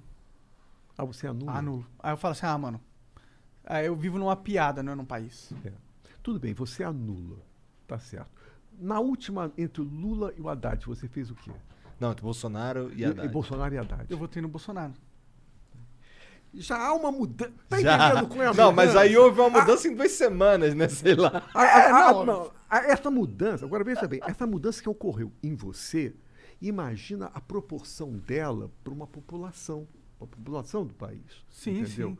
Então, eu não acho que vai se repetir o, o fenômeno Bolsonaro.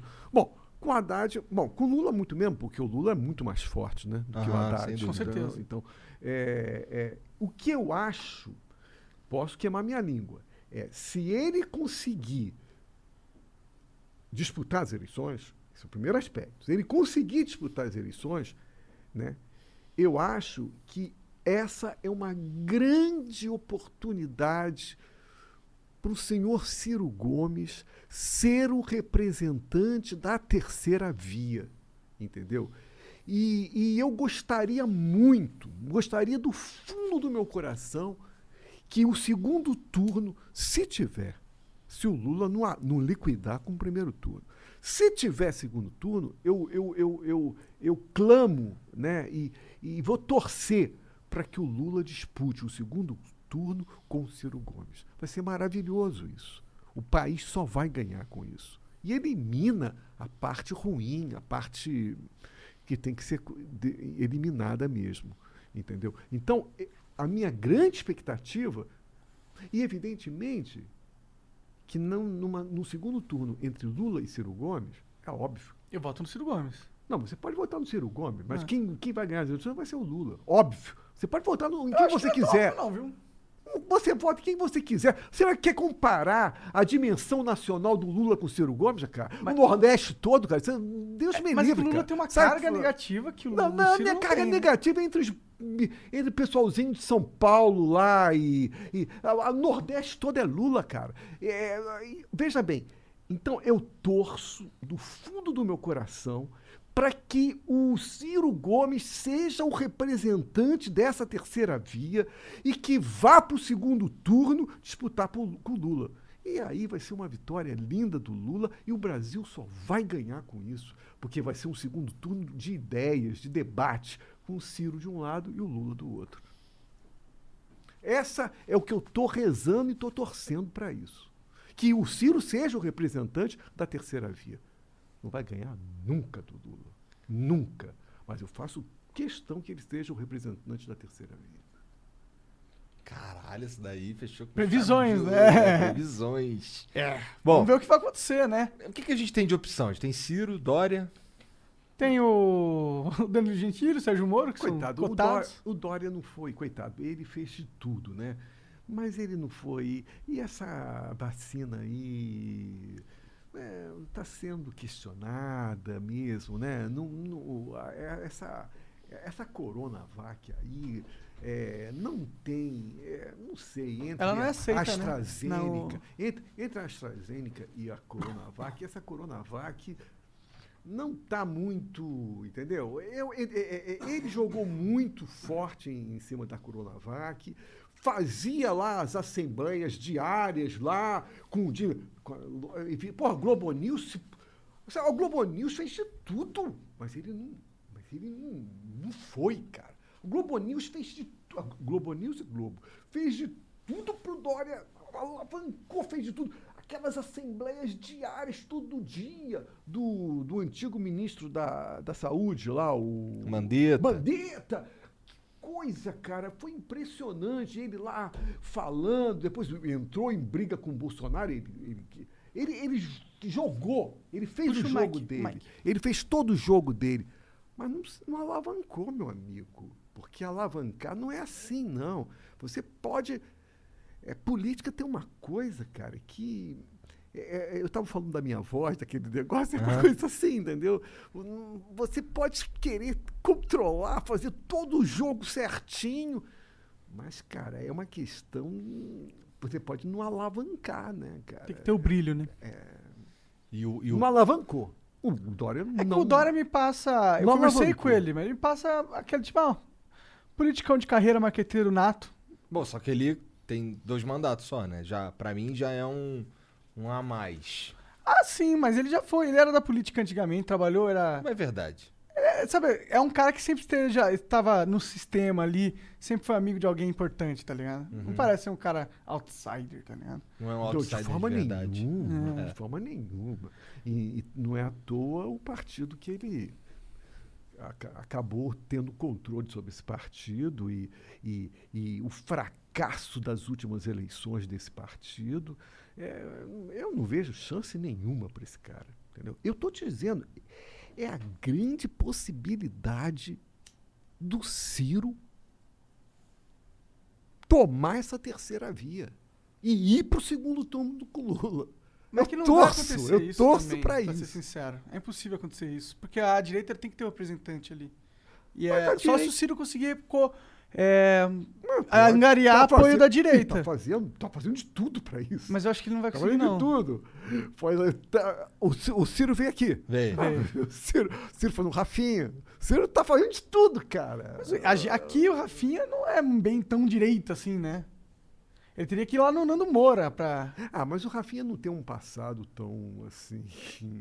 É, é colocado em que. é, não é tão esquerda assim, né? Vamos, vamos, vamos Assim, mas ele também não é direita, com certeza. Não, não né? é. Não é, mas não é uma esquerda confiável, digamos assim. Bom, eu, eu me orgulho em dizer que eu sou o isentão da parada. Agora, uma coisa que eu, Eu sou falo. meio anarquista. Uma coisa que eu falo pra ti. Ah. Quando uma pessoa começa o discurso falando assim, eu não, que, não acredito em todos, são todos pilantras, não acredito em política. Quando o cara começa a fazer esse discurso, ih, lá vem aquela coisa de criminalizar a política. Não é a hora, entendeu? Não é a hora. É, O a que seria criminalizar a política? E- e- e- A de falar que todo mundo é e- bandido. E, em 2013 tinha um- uma forte tendência a isso, Uhum. a essa coisa de criminalizar a política de um modo geral. Entendeu? Não pode ter bandeira, não pode ter nada, entendeu? É, é, havia uma tendência em criminalizar a política. É um, Nos é, movimentos, você fala. é uma É. cilada, é uma furada essa criminalização da política. É uma furada. É, Dentro do nosso regime Afinal, é assim dentro que do mexe, nosso né? regime de representação, se você entrar por esse é um beco sem saída. É um beco sem saída. Então eu acho que você tem mais que, por exemplo, o Randolph veio aqui, uma figura espetacular. E, quer dizer, eu, não- eu não sou muito ligado à comunidade de base, eclesiástica de base. E o PT, PT, e ele é originário do PT. O PT é muito ligado a esse pessoal de eh, comunidade de base, né, e tal. É, eu já não sou tanto, entendeu? É, é, mas o, tem que elogiar o trabalho do dele, Randolph. do Randolph, né, cara? O Boulos, quando veio aqui, né? E é, me dá a oportunidade também de falar é, da história, do desenvolvimento do Flow, né? Porque vocês sabem... Inclusive, obrigado, que foi você que Porque- abriu essa Não, porteira. era, era justamente, Verdade. era justamente isso que eu ia falar. É, quando vocês me convidaram, a coisa de um ano e pouco, você vê que não faz tanto tempo, foi Sim. coisa de um ano e pouco. é, é, eu fiquei na dúvida de vir aqui. Como muitos da esquerda ficaram na dúvida. Por que ficaram dúvida? Injus- injustificável? Não, não. Porque todos os convidados que passavam por aqui tinha uma coisa. da- era um pessoal ligado à internet, jovem, né? Do jo e que não era muito politizado, sacou, cara? E que às vezes caía um pouco dessa da ANCAP, né? Dessa coisa, eh, né? Cara, a esquerda não via bem com esses olhos. Eu fiquei muito na dúvida de vir aqui, sabe? Eh, a minha dúvida passa por, muito por isso, né? Até que eu falei, não, eu acho que a gente, eu tenho que vir aqui e tenho que e tenho A que esquerda tem que ocupar todos os espaços. Mas é isso, meu amigo. Suas palavras. Mas é isso, meu amigo. É justamente isso. É justamente isso. Sabe, o Igor, e isso faz até pensar na minha música, sabe?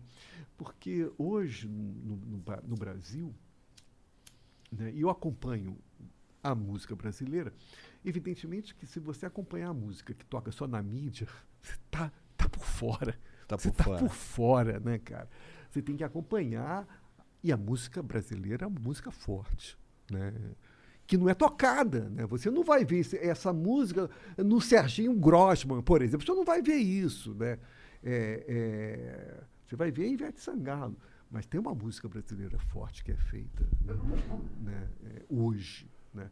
Requer pesquisa. Você tem que. Né? Se você for preguiçoso, fudeu. Se você não gosta de música, é preguiçoso, você não vai acompanhar a moderna música brasileira. E, e- e tem músicos, tem artistas que gostam do nicho.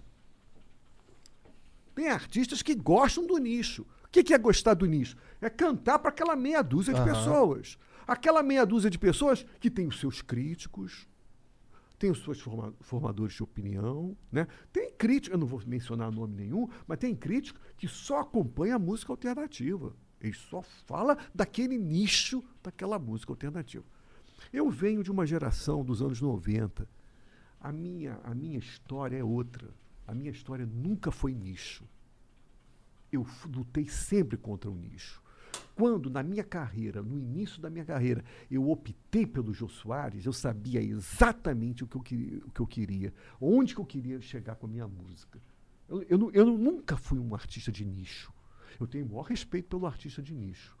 Não tenho nada contra ele. O meu, a minha não é essa, entendeu? E eu vou te falar, por isso eu passei por lugares como o Jô Soares, sem censura.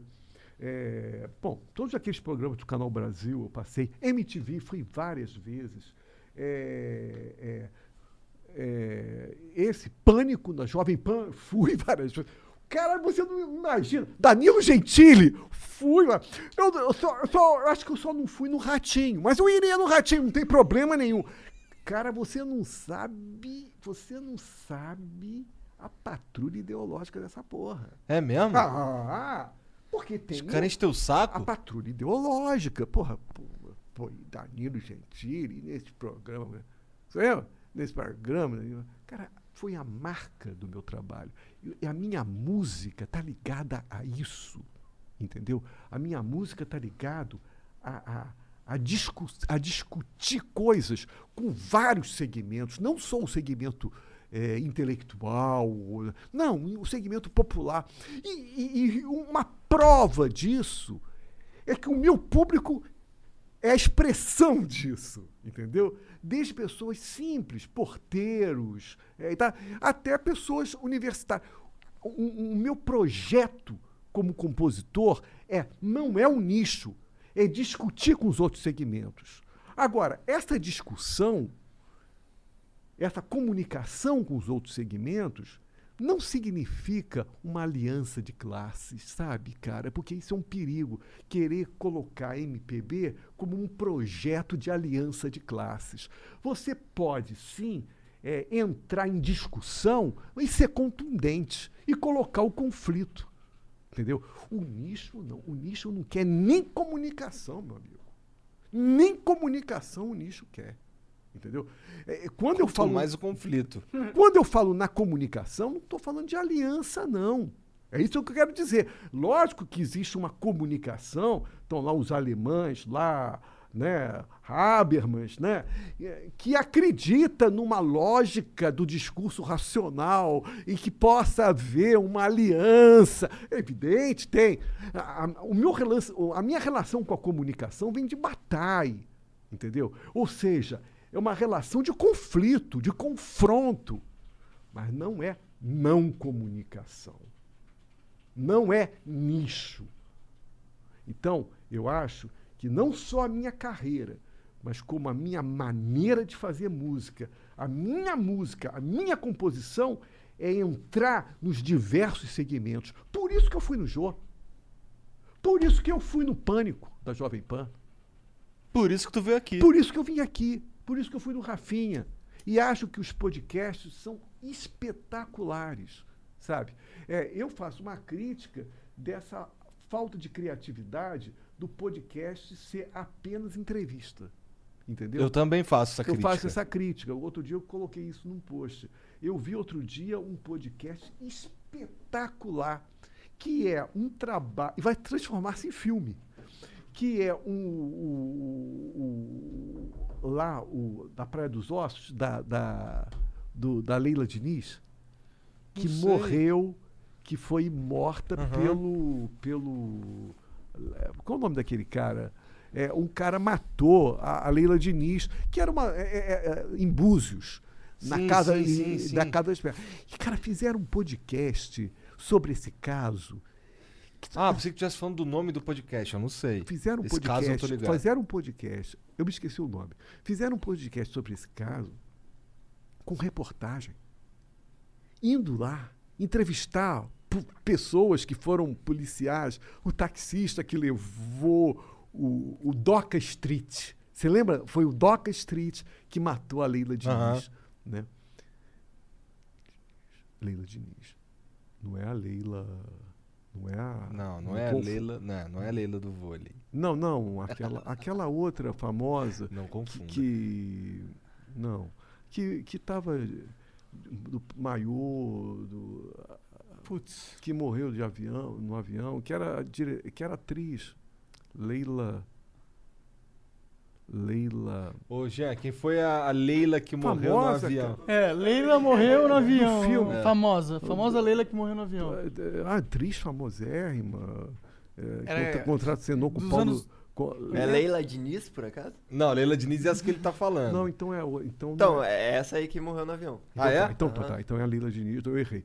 É, o Doca Street matou uma mulher que Quem- se chama pergunta quem Diniz. Matou. Diniz. Ângela Ângela Diniz. Diniz, ah. Ângela Diniz.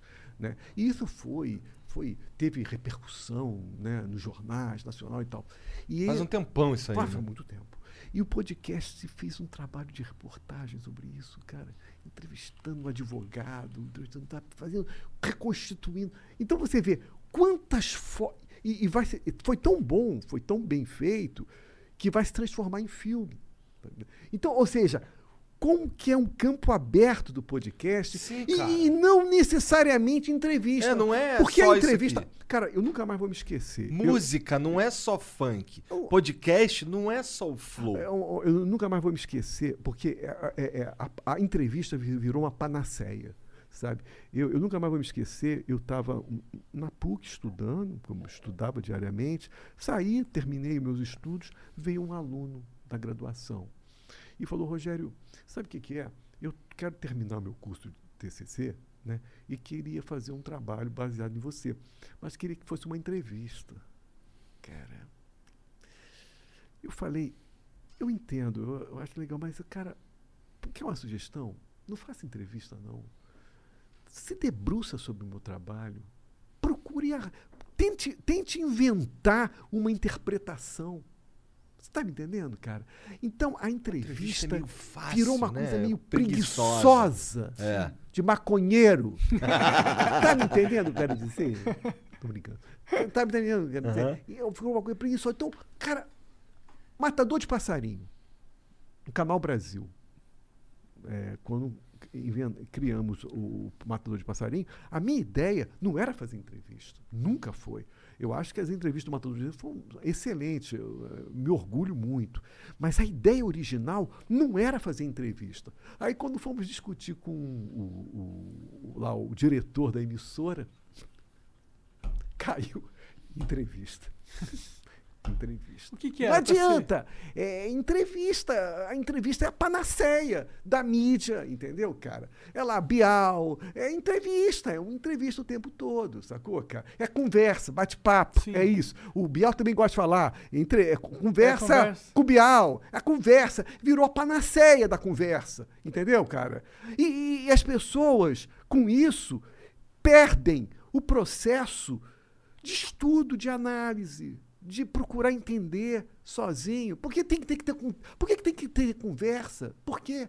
Sabe? Virou uma panaceia essa conversa. A podcast é espetacular, mas assim, a gente está explorando pouco. Também acho. A gente está formato, explorando pouco esse formato. Mas aí eu não sei se a gente precisa chamar de podcast, né? Eu acho que a gente está atribuindo a a podcast o que é uma coisa diferente.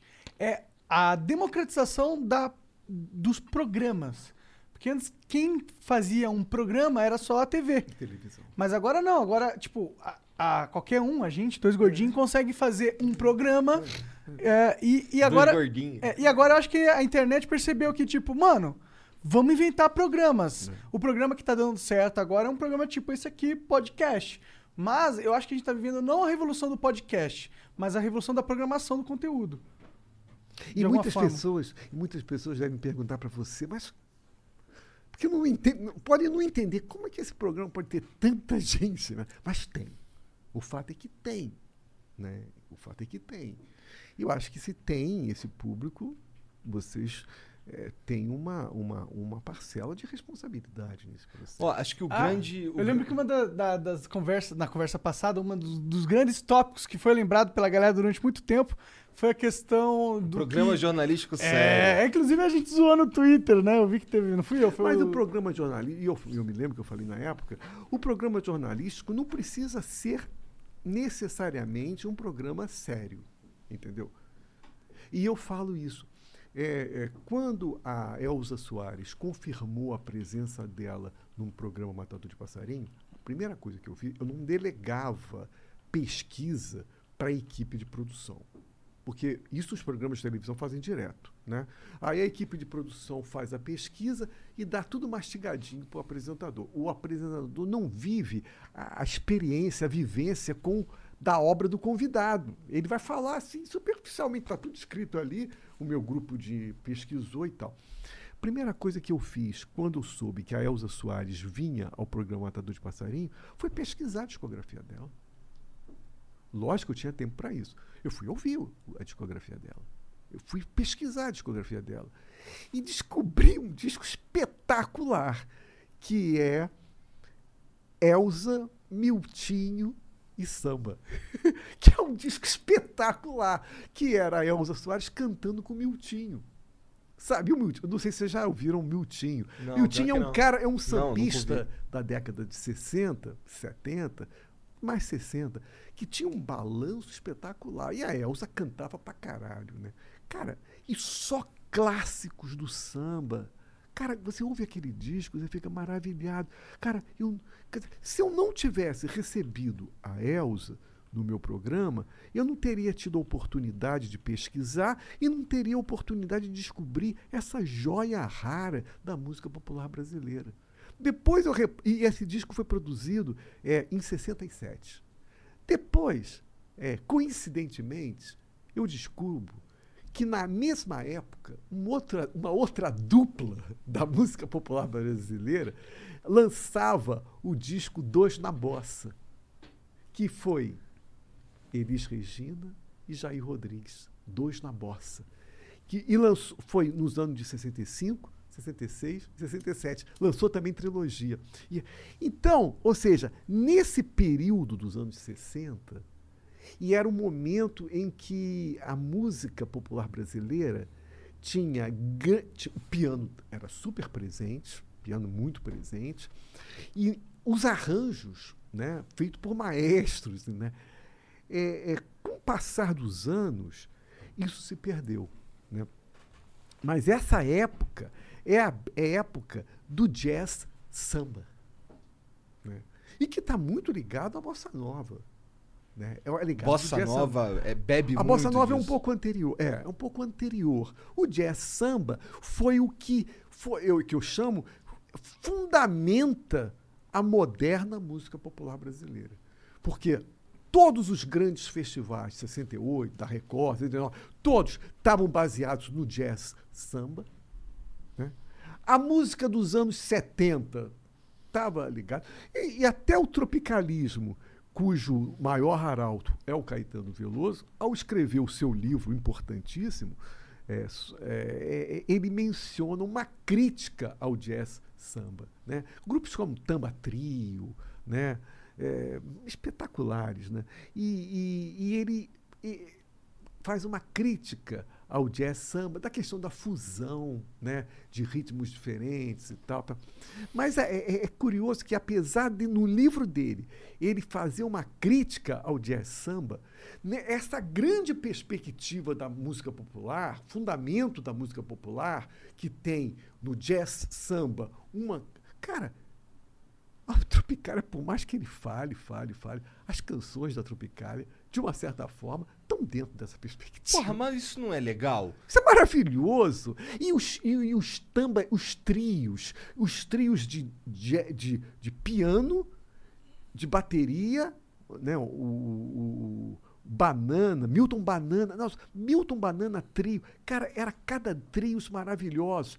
E foi meio por causa dessa coisa com tropicalismo, tá me entendendo? Mas é que eu, eu- o que eu quero defender é que, para mim, todo o desenvolvimento da música dos anos 70, inclusive o Caetano Veloso, Gilberto Gil, na sua carreira, no início do tropicalismo, quando eles deram para Rogério Duprá, Júlio Medagra fazer os arranjos, aí poderia sair um pouco daquela perspectiva do jazz samba. Mas nos anos 70 todo, da, o Caetano lançou aqueles discos maravilhosos, anos 70, Gilberto Gil, anos 70. Cara, meu, meu amigo, a perspectiva continuava, continuava sendo jazz samba. É que eu acho um pouco- O jazz samba é, é fu- é o fundamento, é o que eu quero dizer, é o fundamento da moderna música brasileira. Por isso que, para mim, esse período, o período dos anos 60, para mim é o período mais importante da música brasileira. Eu dou até um exemplo. O que, que tu tava fazendo Foi- nesse período? Não, eu era muito criança. Eu É? vinha descobrir depois. Pô, eu gostaria de estar pleno. Infelizmente, eu estava pleno nos anos 80. Infelizmente, vou te dizer por quê. Porque eu, nos anos 80 eu acompanhei todos. Cazu, Titã, já acompanhei todas as bandas. Mas hoje, 2021, tá? Hoje, 2021. Você pega um disco dos Mutantes. Escuta um disco dos Mutantes. Tá? Agora você pega um disco dos Titãs. E esse disco dos Mutantes, uma, uma observação, foi feito em 1968. Agora, vamos pegar um disco dos Titãs ou do Paralamas que foi feito na década de 80. Vamos ouvir agora. Pá, a gente ouve. Pá. Suponhamos que esse ouvinte não fosse um brasileiro, fosse um estrangeiro que estava ouvindo pela primeira vez. Ele certamente ele vai falar. Essa música aqui dos Titãs do Paralamas foi feita na década de 60. O disco dos Mutantes foi feito agora, né? Oi- 80, 90, 2000, né? Essa é a sensação. Ou seja, nos anos 60 se fazia uma música moderna. Nos anos 80 houve um processo de decadência muito grande. É, uma regressão. É. E eu estava pensando uma coisa, sabe, Monark? Vamos pensar. Caetano, Chico Buarque, Mutantes, é, essa turma toda. Ah, bom, a Elis Regina veio, morreu, né? Mas tá. Essa turma toda, até a própria Elza Soares, esse pessoal tá tudo vivo, cara. Tá tudo vivo. Agora, nos anos 80, quantos não morreram? Cazuza, né? É, me lembrem aí, teve outros que morreram nos anos 80. Ah. Cássia Eller. Teve outro. Não, teve muita gente que morreu nos anos 80, cara. Por quê? Por que, que a geração dos anos 80 teve muito mais suicídio ou, que- ou morte de doença Drogas novas? Do que os anos 60? Não, os anos 60. Tinha droga pra caralho? Porra, ácido pra caralho. Muita droga. Não, não, não, não, não. Não, não, de forma nenhuma. Nos anos 60 é muito mais psicodélico. Era, é Jimi Hendrix. é- não, não, de forma nenhuma.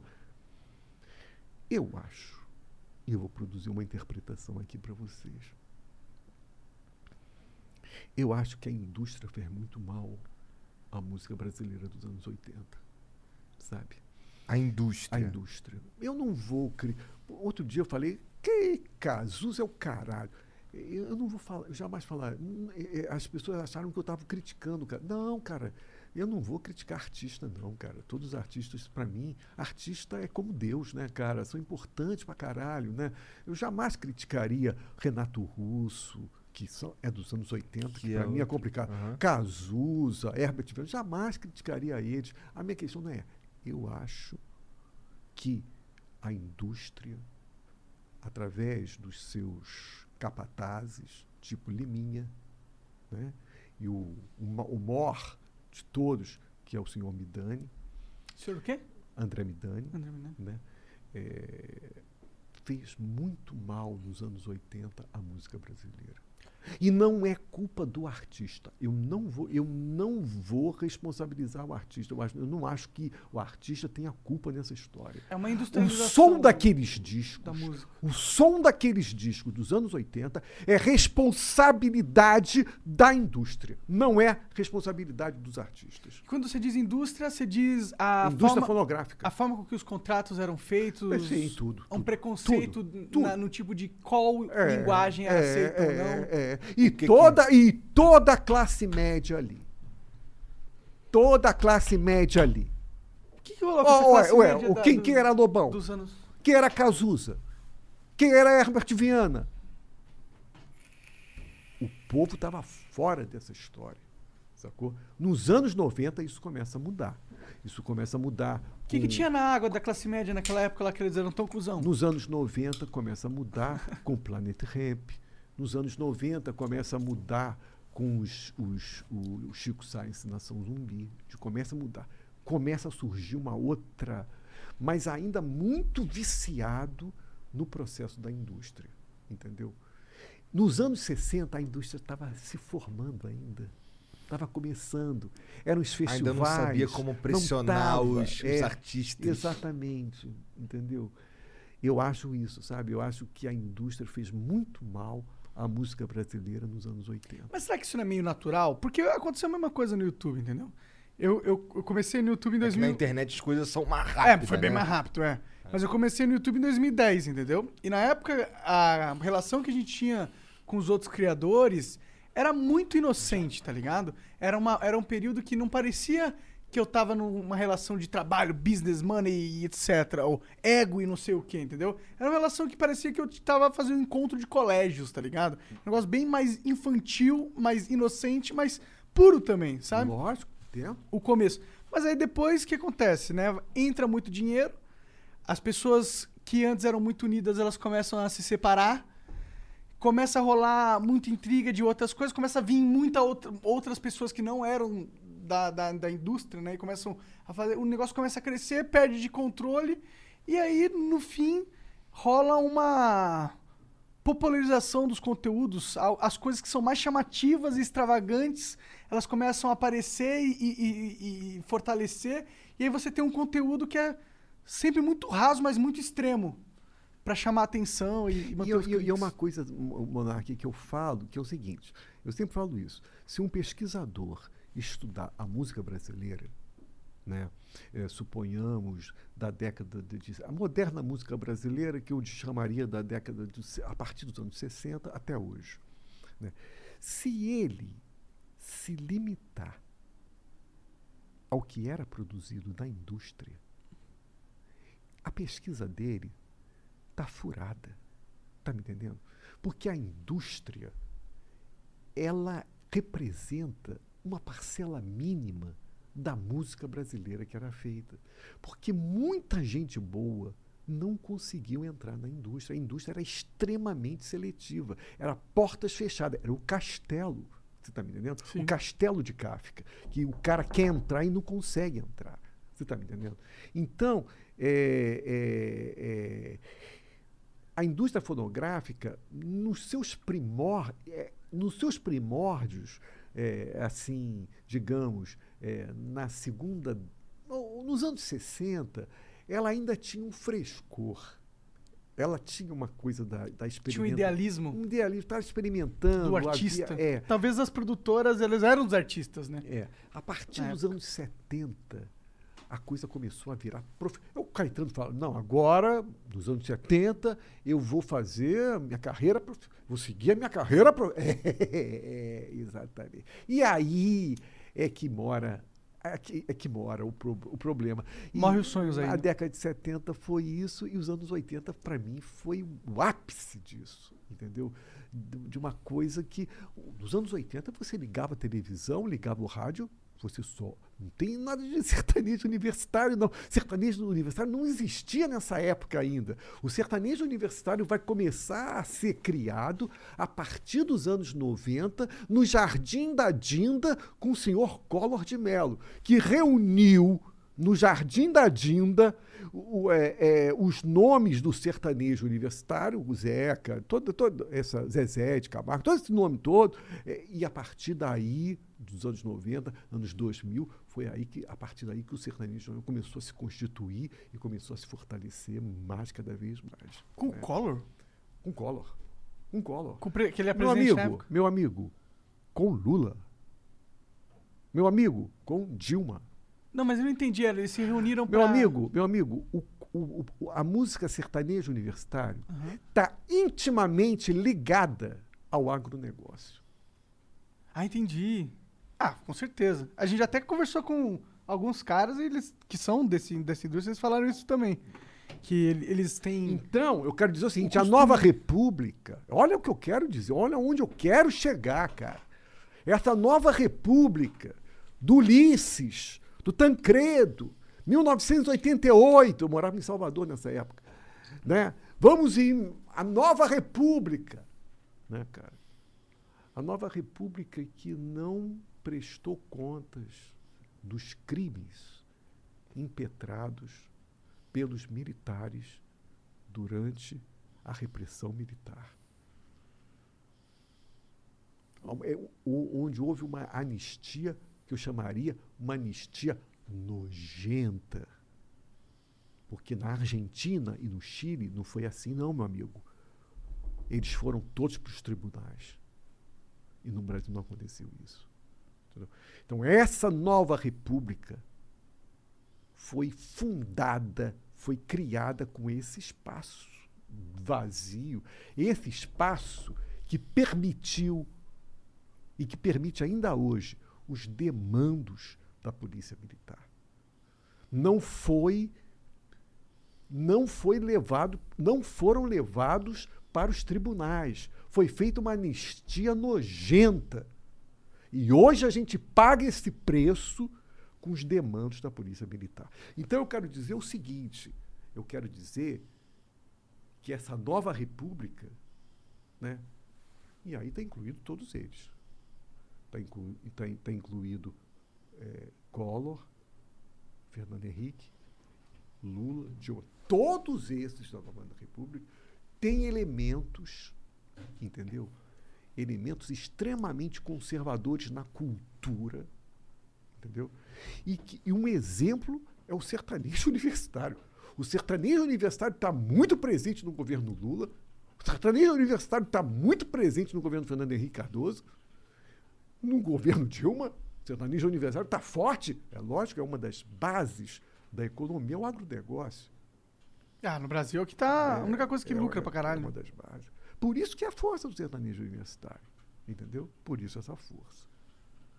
Então, eu, eu- a minha questão. Caralho, da- o cara ligou política, A minha questão. sertanejo Mas eu, eu faço universitário e isso. faz- e mas eu faz faço- todo sentido. Mas eu faço, mas eu, eu faço isso direto, cara. É, é, o problema é a nova república. São os fundamentos, as fun- a fundação da nova república. Que nova república foi essa? Que deu espaço, que permitiu que coisas antigas, conservadoras, repressoras, de uma certa forma, tivessem seu espaço. E continuam ainda hoje. E quando puderam aparecer com toda a violência, apareceram. Entendeu? Apareceram. Na Argentina, no Chile, não é assim, não. Tu, tu tem, tem algum lugar que você fale sobre esses assuntos com recorrência? Eu tenho, eu tenho escrito textos, é, eu tenho escrito. Eu acho que no Nurismo Selvagem tem muitos livros, tem muita coisa assim. Aham. Né? É, eu estou tentando fazer um segundo volume do Nurismo Selvagem, mas aí mais ligado à batalha. Né? E mais ligado a essa ideia do selvagem, da sensação de selvagem, de, um, de não um grupo diretriz, diria, uma coisa selvagem. Um é, sentimento humano, né? é, uma coisa selvagem. Eu não sei se é sentimento humano ao monarca, mas eu quero dizer o seguinte: não tem um, um grupo dirigindo aquilo. Você está me entendendo? Sim, mas o, É. eu- é. que eu interpreto o lolismo selvagem algo. É tipo, é, é você querendo denominar um tipo de sentimento que todo mundo tem. Não, não estou falando de sentimento, não. Tô Não? de sentimento nenhum. É porque eu interpreto porque como um essa sentimento, palavra um sentimento, é, sentimento de- essa, palavra- essa palavra sentimento de é não perigosa. conformidade. É não conformidade, é. Mas é um sentimento. É, é, não É, conformidade. um- é uma força, pra mim, é uma, como eu interpreto, algo dentro da gente, algo que tá dentro de todo homem. É, Homem, eu digo ser humano, tá ligado? E é- isso aí é uma interpretação de um sentimento, na minha visão. É. E, e eu acho que isso, esse sentimento, inclusive, eu tava falando com o Igor, é um sentimento que eu até me identifico, acho que a gente tem bastante. Eu acho que é um sentimento que é importante no empreendedorismo, por, por exemplo. Eu fiquei muito tão feliz quando eu vi o Boulos aqui, cara. Fiquei tão feliz. Porque o Boulos é gigante, né, cara? O Boulos é gigante.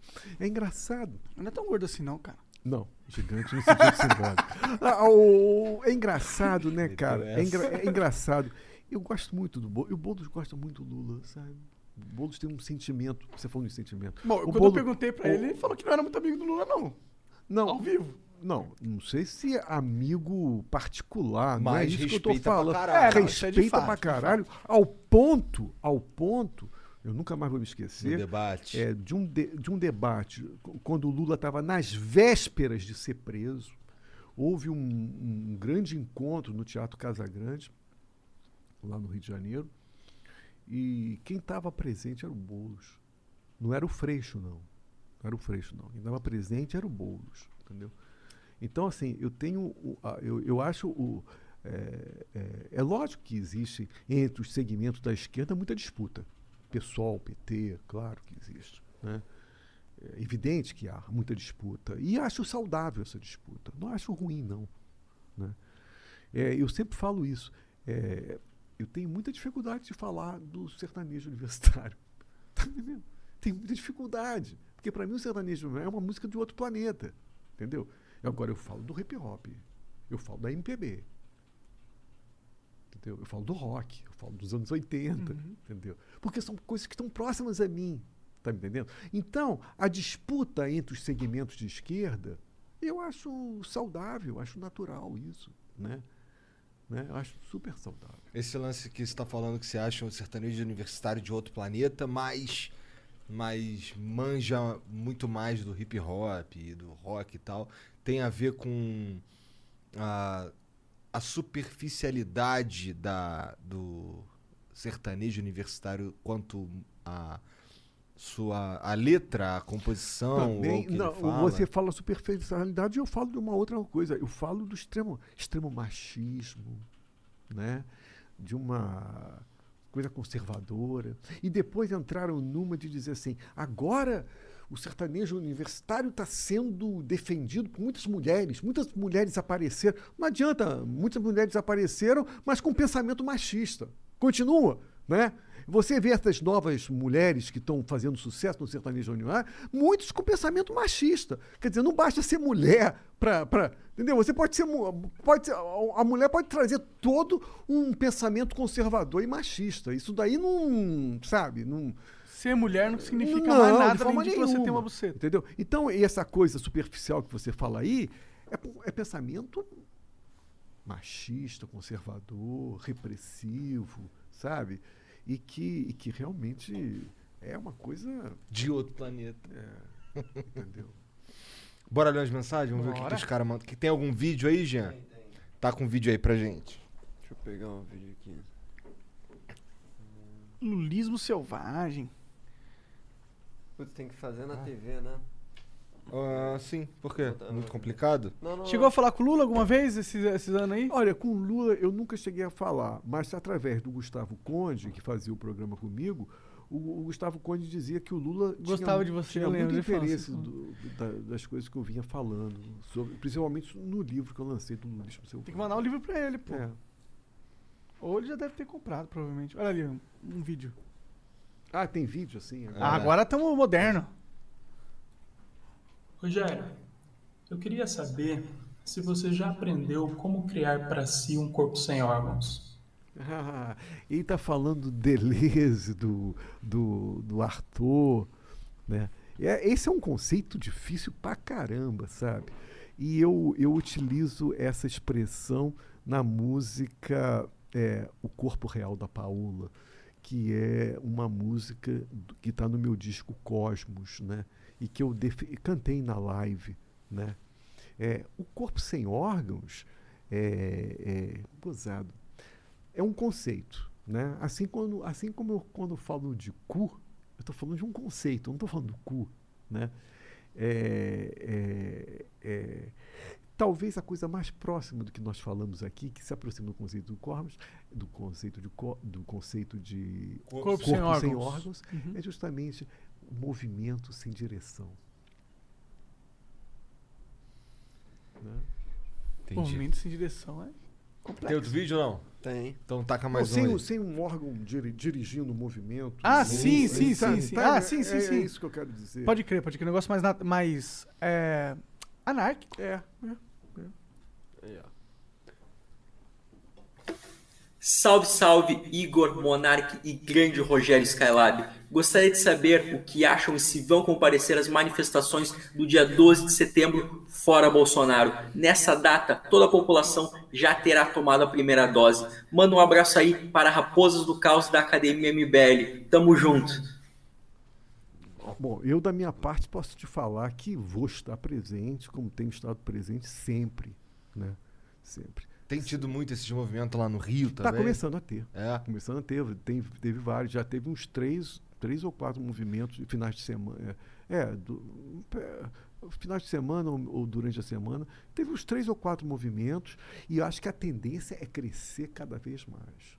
Tanto no Rio como em São Paulo. sabe? É no Brasil todo. No Brasil todo. né? Ah, eu não sei se eu vou, não. Tem uma preguiça. O Jordan Hohenfeld manda aqui, salve, salve família. Jordan Hohenfeld aqui.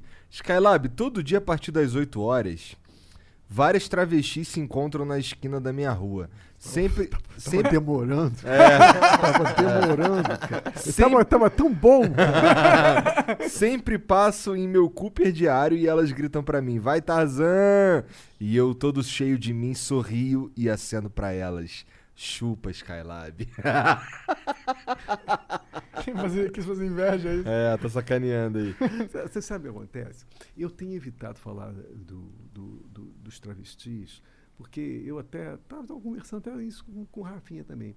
Porque, para mim, a- a- a- o que me move em relação ao travesti são, duas, são dois eixos, entendeu? Um é o eixo político e o outro é o eixo do desejo. Né?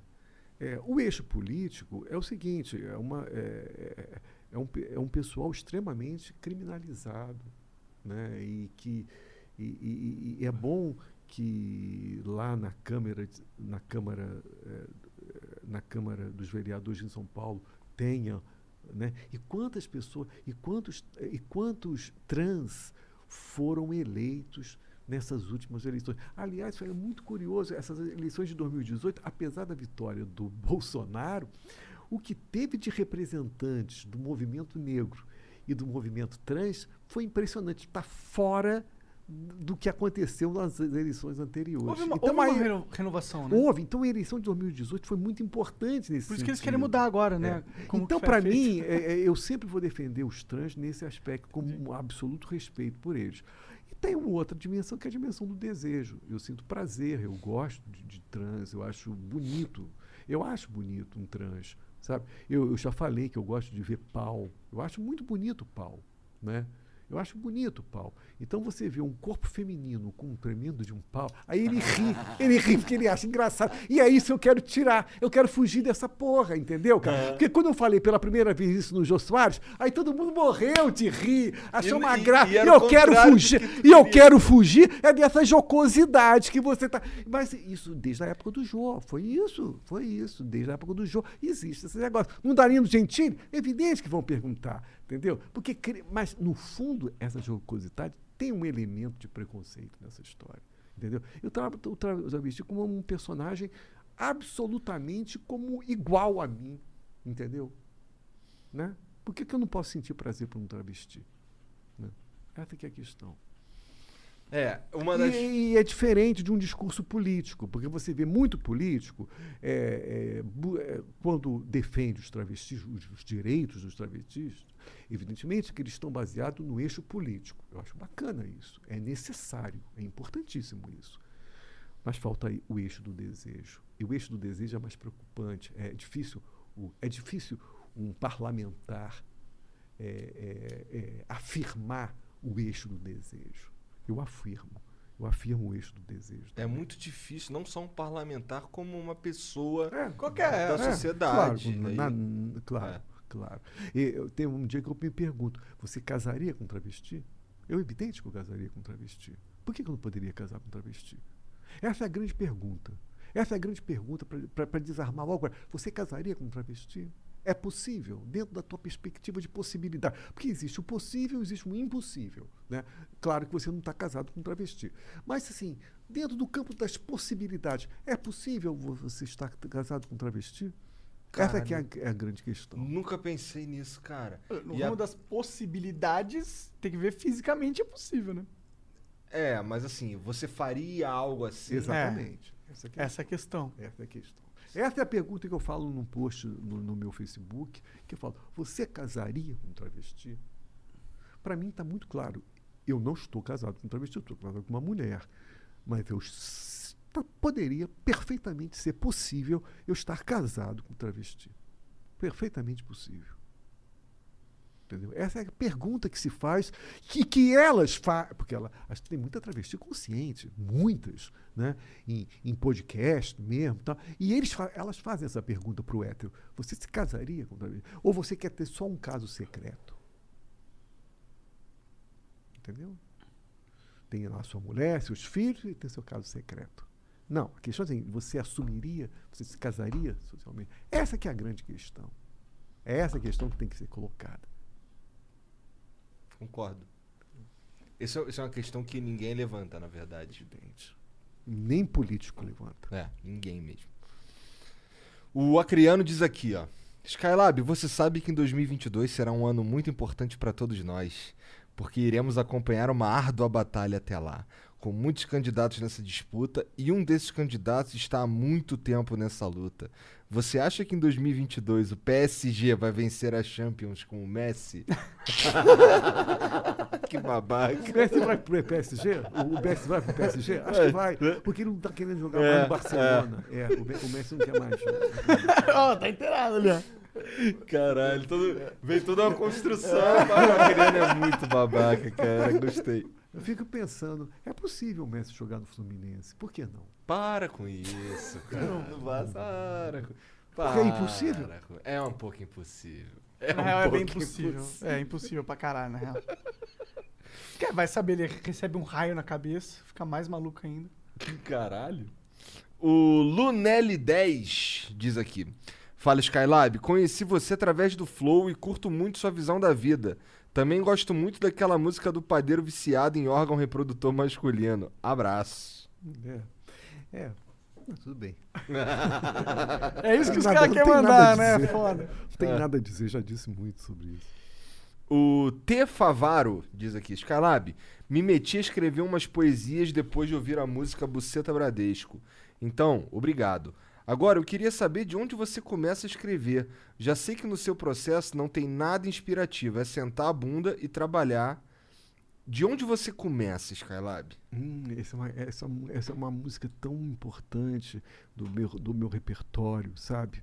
Eu quero pensar, eu quero fazer uma coisa que o Henry James fazia, que nos prefácios dele, era de refletir sobre os livros que ele escreveu. Então eu quero tentar refletir sobre a maneira como eu compus esse, essa música Buceta Bradesco. A primeira faísca que me levou a, a fazer essa música foi um comentário na internet. Né? Um cara estava puto com o Bradesco, falou, buceta Bradesco, coisa assim, sabe? Tava puto com o Bradesco. E eu comecei a viajar nessa expressão, buceta Bradesco. E aí associei com o nome é, Bia, porque a Bia é a, a atendente virtual. A atendente virtual. É. E aí, cara, eu viajei na coisa, sabe? E, e tem sido o meu processo de composição, porque é, o resultado de Buceta Bradesco é extremamente abstrato. Você não sabe exatamente do que eu estou falando. É muito abstrato. Ele, ela começa através de uma coisa concreta. Né? Eu sei qual foi a origem daquela.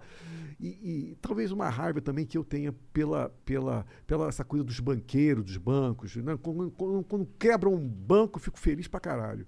Aí, cara, foi a partir daí que eu comecei a viajar. Sabe?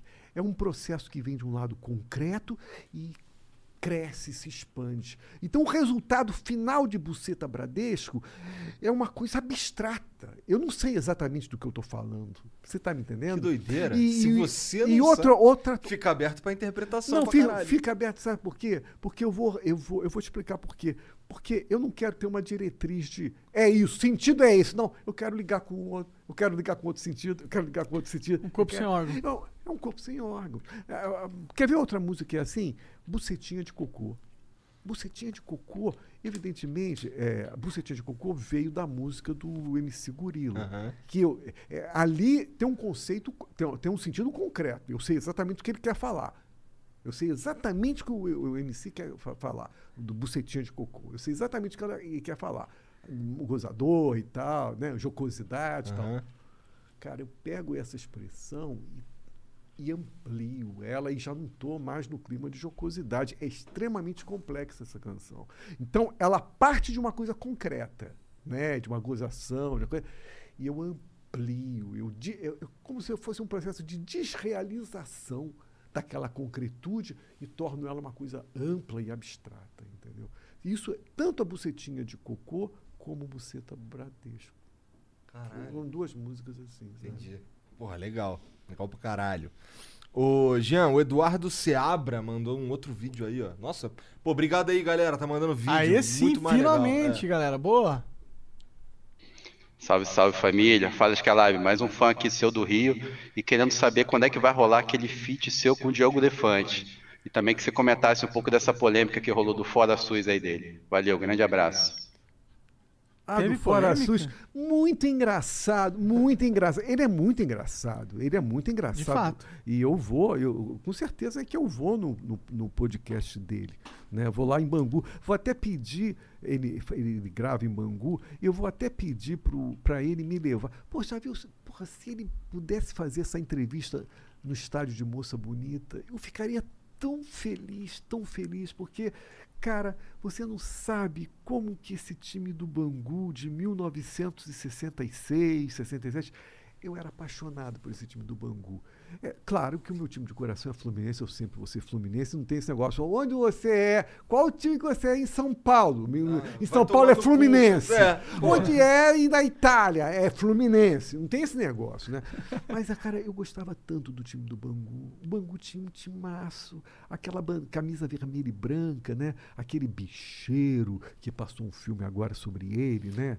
Pa- O- Ô, Skylab, fala a verdade. Aquele tu do gostava Ban- mesmo do fato de ser um time de operário, que tu gosta de operário. É, é, é, é, é. Tô brincando. Não, não, mas olha, e, e- não, e que time de craques, cara, quantos. Eu vi muito jogo do Bangu no Maracanã. Bangu já foi eu uma sou, das eu sou grandes cari- forças. Cara, eu sou carioca, eu sou um frequentador. Para mim, uma, eu já falei isso, uma das. Como carioca, uma das grandes tristezas é ver times que eu vi na minha infância Como jogando no América. Maracanã, como América, como Bangu, desaparecerem. Ou quer dizer, quando eu falo de desaparecer, é ir para a terceira categoria e perder a dimensão que eles tinham em 1966, 67. Eu ia no Maracanã e eu via eles. Então eu vi o Bangu jogando no Maracanã. Eu vi o Bangu em 64 dando um show de, de bola no Flamengo. Foi campeão carioca. E o Flamengo ficou puto. A torcida do Flamengo. O, o, quando acontece isso, eu fico feliz pra caralho. O estádio do Maracanã lotado, né? né? E aquele silêncio maravilhoso. Porque o, o Flamengo tinha um jogador chamado Onça, que jogava no meio de campo, acabou sendo assassinado. E ele começou, ele ficou tão desesperado, porque o Bangu estava dando um show no Flamengo, estava 3 a 1 era de final do Campeonato Carioca. O Bangu estava dando um show de bola, estava 3 a 1 Bangu. eh, E aí o Flamengo, a torcida com raiva, os jogadores do Flamengo com raiva. eh, Eu nunca mais vou me esquecer, o Onça deu um pega um jogador do Bangu chamado Ladeira. Isso daí é da minha infância, eu nunca mais vou me esquecer. E o Ladeira correndo do Onça, e o Onça correndo, e o Ladeira fugindo, e o Onça correndo. Cara, e acaba- acabou o jogo, cara, entendeu? E o Bangu foi campeão carioca. O Bangu tinha um timaço. Eu tenho uma assim, cara, é, quando eu soube que o, o Diogo Defante é, grava em Bangu, eu falei, ah, eu vou pedir para a gente gravar em Moça Bonita. Eu tenho, uma, eu tenho uma nostalgia muito grande por esses estádios de futebol. Por exemplo, Cara, eu Campo Grande, Campo Grande. Ítalo Del Cima, é, Olaria, Bariri, é, Bom Sucesso, Cons- não, Eva, Eva- ai, não, não, conselheiro, não, Madure, Madureira, Conselheiro Galvão, né? Ah, o, São- são o Diogo sempre faz em lugares diferentes, É, né? então. Então acho que Não, é não, mas eu acho, não, acho que não, acho que ele tem feito sempre num, é tipo uma espécie de, um bar, é um botequim, mas ele é faz vários lá, mas eu já mas vi ele eu- é- fazendo com o lugares? ele fez um lugar diferente, fez uma laje e tal. Ah, é? Aham, Bom, um, lugar- um negócio bem legal. Mas me falaram que que, moça bonita deve ser um pouco mais complicado. Ah, ah, o, Di- o Diogo consegue, cara. E, e você não sabe, quando no Matador de Passarinho, o jogador que eu quis entrevistar, Ah. um dos jogadores, eu entrevistei vários jogadores, né? E, só para você ter uma ideia, entrevistei o Afonsinho, que foi a lei do passe, né? jogou no Botafogo, foi um dos jogadores mais conscientes. A- a- entrevistei o Afonsinho, entrevistei o Lula, ponteiro esquerdo do Fluminense, e, e entrevistei o Paulo César Caju, né, que jogou no Botafogo, no Fluminense, um craque de futebol. E entrevistei o Dé, o Dé Aranha. E o Dé Aranha, eu, eu queria entrevistar o Dé, porque o Dé viveu essa fase de ouro do Bangu. Quando o Dé foi criança para o Bangu, todos eles já estavam lá. Mário Tito, Fidelis, né? É, é, todos eles, o goleiro Birajara, Aladim, todos esses mitos do Bangu já eram, já eram. Então o Dé, o Dé Aranha, olhou para eles, eram ídolos, né? eram verdadeiros ídolos. O Bangu tinha um timaço. E eu gostaria muito de um dia entrar em Moça Bonita. Moça Bonita faz parte da minha imaginação, sabe? Bom, não é, isso tá na, na, na gama de coisas que não é impossível, né? Total não. O Verdict diz aqui, salve, salve família. Skylab, comenta um pouco sobre o Matador de Passarinho, porque a entrevista com o Júpiter Maçã foi a melhor de todas. Manda um abraço pra minha namorada, Aila Luiza. Ela te venera. Cara, bom, a gente falou pra caralho sobre essa parada no último primeiro programa, episódio, Mas né? se você quiser falar, É. fica à vontade. É. Eu, eu, eu, bom, então, sobre o Júpiter, eu já falei, cansei de falar. E muitas pessoas, sabe, Igor, é, são contra essa entrevista. Mas contra? No sentido de que foi uma entrevista muito triste, é, o, o Júpiter estava muito mal, que o Rogério Skylab não deveria fazer essa entrevista. Tem muita gente. Muito, Tu, uma- tu mui- deixou mais à vontade do que você deixou muitos, o cara ali. mu- muitos gaúchos, inclusive, É. que eram apaixonados pelo Júpiter, achavam que o Júpiter não devia ter feito aquela entrevista. Foi uma coisa ruim, foi uma coisa triste. Cara, eu não podia fazer nada. O Júpiter, o Júpiter é, é, veio de São Ele estava em São Paulo. Ele veio de São Paulo pegou o avião, chegou no Rio, não sabia como ele estava. Nós estávamos no estúdio, cara. Aí Você quando- convidou, ele aceitou. no dia ele aceitou, chegou veio. lá. Quando, eu, quando ele chegou é que eu vi a situação dele. Né? O que, é que a gente vai fazer? Não faz entrevista? Devolve? Né? Toda a equipe de produção lá, técnicos, iluminador, cameraman, todos ali, não vamos entrevistar ele. Aí eu fui, eu, eu, eu, eu, me aventurei em fazer uma entrevista com ele. E foi uma das entrevistas. E outra coisa que eu quero dizer, e quero deixar bem claro: o Júpiter estava mal, mas tudo que o Júpiter falou, se as pessoas tiverem cuidado de ouvir, tentar entender o que ele estava falando, ele estava falando com muita lógica, entendeu? Ele estava mal, ele falando meio enrolado e tal, mas ele estava falando muito, imitando Robert Plant do Led Zeppelin, sabe? Cara, é, ele estava falando aquilo com muita lógica e, eu, eu, eu, eu comentei com ele que para mim o grande disco dele não é não é sétima efervescência. Para mim, o grande disco dele é Re-Civilization. Né? É Re-Civilization. E ele concordou. E ele disse que Re-Civilization é o disco mais louco dele, sabe? E, e eu falo mesmo, outro dia eu falei isso e repito aqui, né? É, é, Para mim, o maior rockman brasileiro foi um cara que não teve indústria.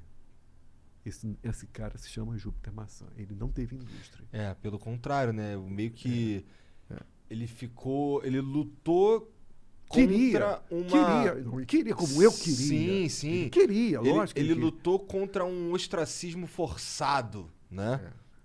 Agora, agora é venerado no Sul. Sim. né, muito bem quisto no Sul.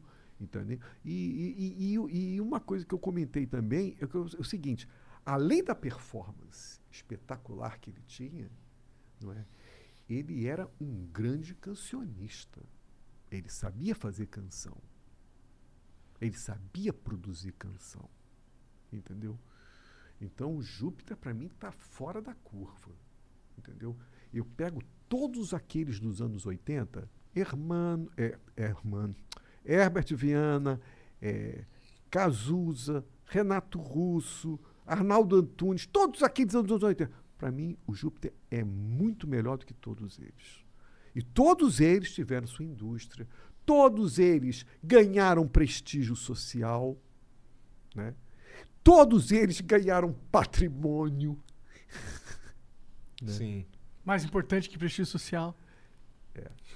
Mas tá, tá junto, né? Porque Ah. você faz parte da indústria. Ah, né? sim, sim. Né? Não, aí eu prefiro patrimônio do que prestígio social. É, mas para mim, o maior rockman brasileiro foi Júpiter Maçã. Da hora. E gravei um show, e toquei um show, num show com ele. É, não, tô- tô sabendo. No Sesc, no Sesc Campinas. Tô sabendo. O Gorgeous Banana mandou aqui. Salve, salve família. Feliz de ver o Rogério no Flow novamente. O cara é brabíssimo. Tô passando para deixar um presente. Comecei a mexer com ilustração recentemente. Na brincadeira, fiz uma que o, com o logo do Flow. Espero que gostem. Aí manda um link aí. Mostra pá. aí. Ah, da hora. Legal. Maneiro. Caralho. Maneiro. Ficou bacana. Troço meio malucão. Bem abstracto. Parece um tabuleiro de War que foi conquistado pelo. É. Ah, verdade. É. Tem três nações, a vermelha, a amarela e a azul. O Bruno Álvares diz aqui. Salve Skylab. Você ainda considera o Flow uma entrevista? Você tem vontade de fazer um podcast? Imagino um com você, Kid Bengala e Pedrinho Matador. Caralho. Grande abraço. É... Vai, pode. Eu não quero fazer podcast. Já, vou, vou, vou logo terminar. Eu não quero fazer podcast nenhum, cara. Entendeu? Eu tenho muito o que fazer. Tenho que trabalhar, tenho produzido meus discos, tenho pesquisado meus textos, tenho livros, tenho projetos. Você acha que eu vou me perder, perder meu tempo fazendo podcast? Eu, eu, eu acho podcast maravilhoso, entendeu? Mas eu, eu já estou encaminhado para outras coisas, entendeu, cara? Eu já estou encaminhado para outras coisas. O que, que mais que ele falou? Que eu falei do Ah, Flow? É. Se Você... você. acha que é uma entrevista? Ah, da entrevista. Ah, é.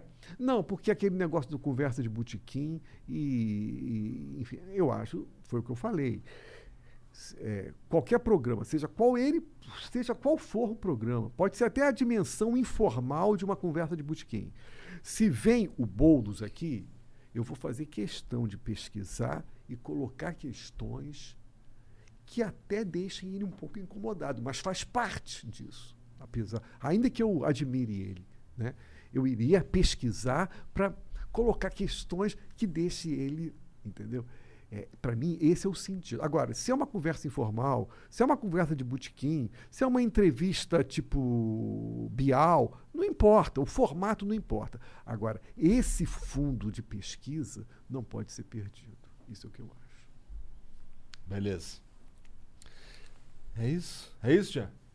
Skylab, porra, obrigado pra caralho por voltar aqui, cara. Valeu, trocar essa mano. ideia com a gente. Foi Poxa, maneiro pra caralho. Eu gosto muito de vocês. Dei a, a- dei a- tanto que o que eu escrevi aí na- no livro para vocês, eu considero vocês meus É, amigos. tá escrito aqui. Considero vocês meus amigos e, e para mim, é, eu, eu, quer dizer, apesar de eu ser uma pessoa, enfim, é, que tenho lá o meu trabalho, as minhas, né, minhas pesquisas, é, eu tenho uma relação muito interessante com o Flow, porque eu, a- como vocês mesmo reconheceram, foi o primeiro momento de uma tentativa de uma abertura para um segmento que estava muito resistente. Sim. E hoje vocês entrevistam pessoas importantíssimas. É, até o Haddad Boulos. Como o Haddad e como o próprio Randolph. Ah, né? sim. Que, poxa, foi então. Eu acho que. É, eu acho que eu tenho alguma participação nesse processo. Eu também sabe? acho. E, e, e Haddad, que- eu lembro até hoje você falando. Haddad é o, é biscoito fino É do o biscoito PT. fino do PT. É o biscoito fino do PT. E quero e, e, e, sim, e- desejo com todo o meu coração que vocês cresçam, que vocês, é, enfim, cresçam cada Porra, vez obrigado, mais. cara. Entendeu? Obrigado de verdade. Tu faz parte dessa história aí, cara. Obrigado. Bom, é isso. Ó, um beijo aí pra todo mundo que assistiu. Obrigado deixar um pela último moral. direcionamento pra é galera? verdade. O que É, que- Não, o último, o último, o último é, é, informação é que eu vou lançar o meu novo disco, Caos e Cosmos 1, é, em outubro, 1 de outubro. Boa. Né? E, e a live é, está, está disponível no meu YouTube para as pessoas verem. Foi uma live com músicos muito importantes, como o Leandro Braga, como pianista famoso, como o Tiago Martins, guitarrista muito importante, eh, o Rodrigo Schofield na bateria e o Pedro Alni no contrabaixo. São músicos assim muito bons, sabe? E foi uma live que eu gostei muito. Então eu, eu convido vocês todos a irem lá no meu YouTube e vocês vão ver lá a live Skylab. Tá aí na descrição o link. É só dar uma, só scrollar pra baixo aí e clicar lá e ir pra live que o Skylab fez. Vai lá. É isso. Obrigado, boa noite aí Valeu. vocês todos. Não esquece de se inscrever, dar o like, blá blá blá. Um beijo, tchau.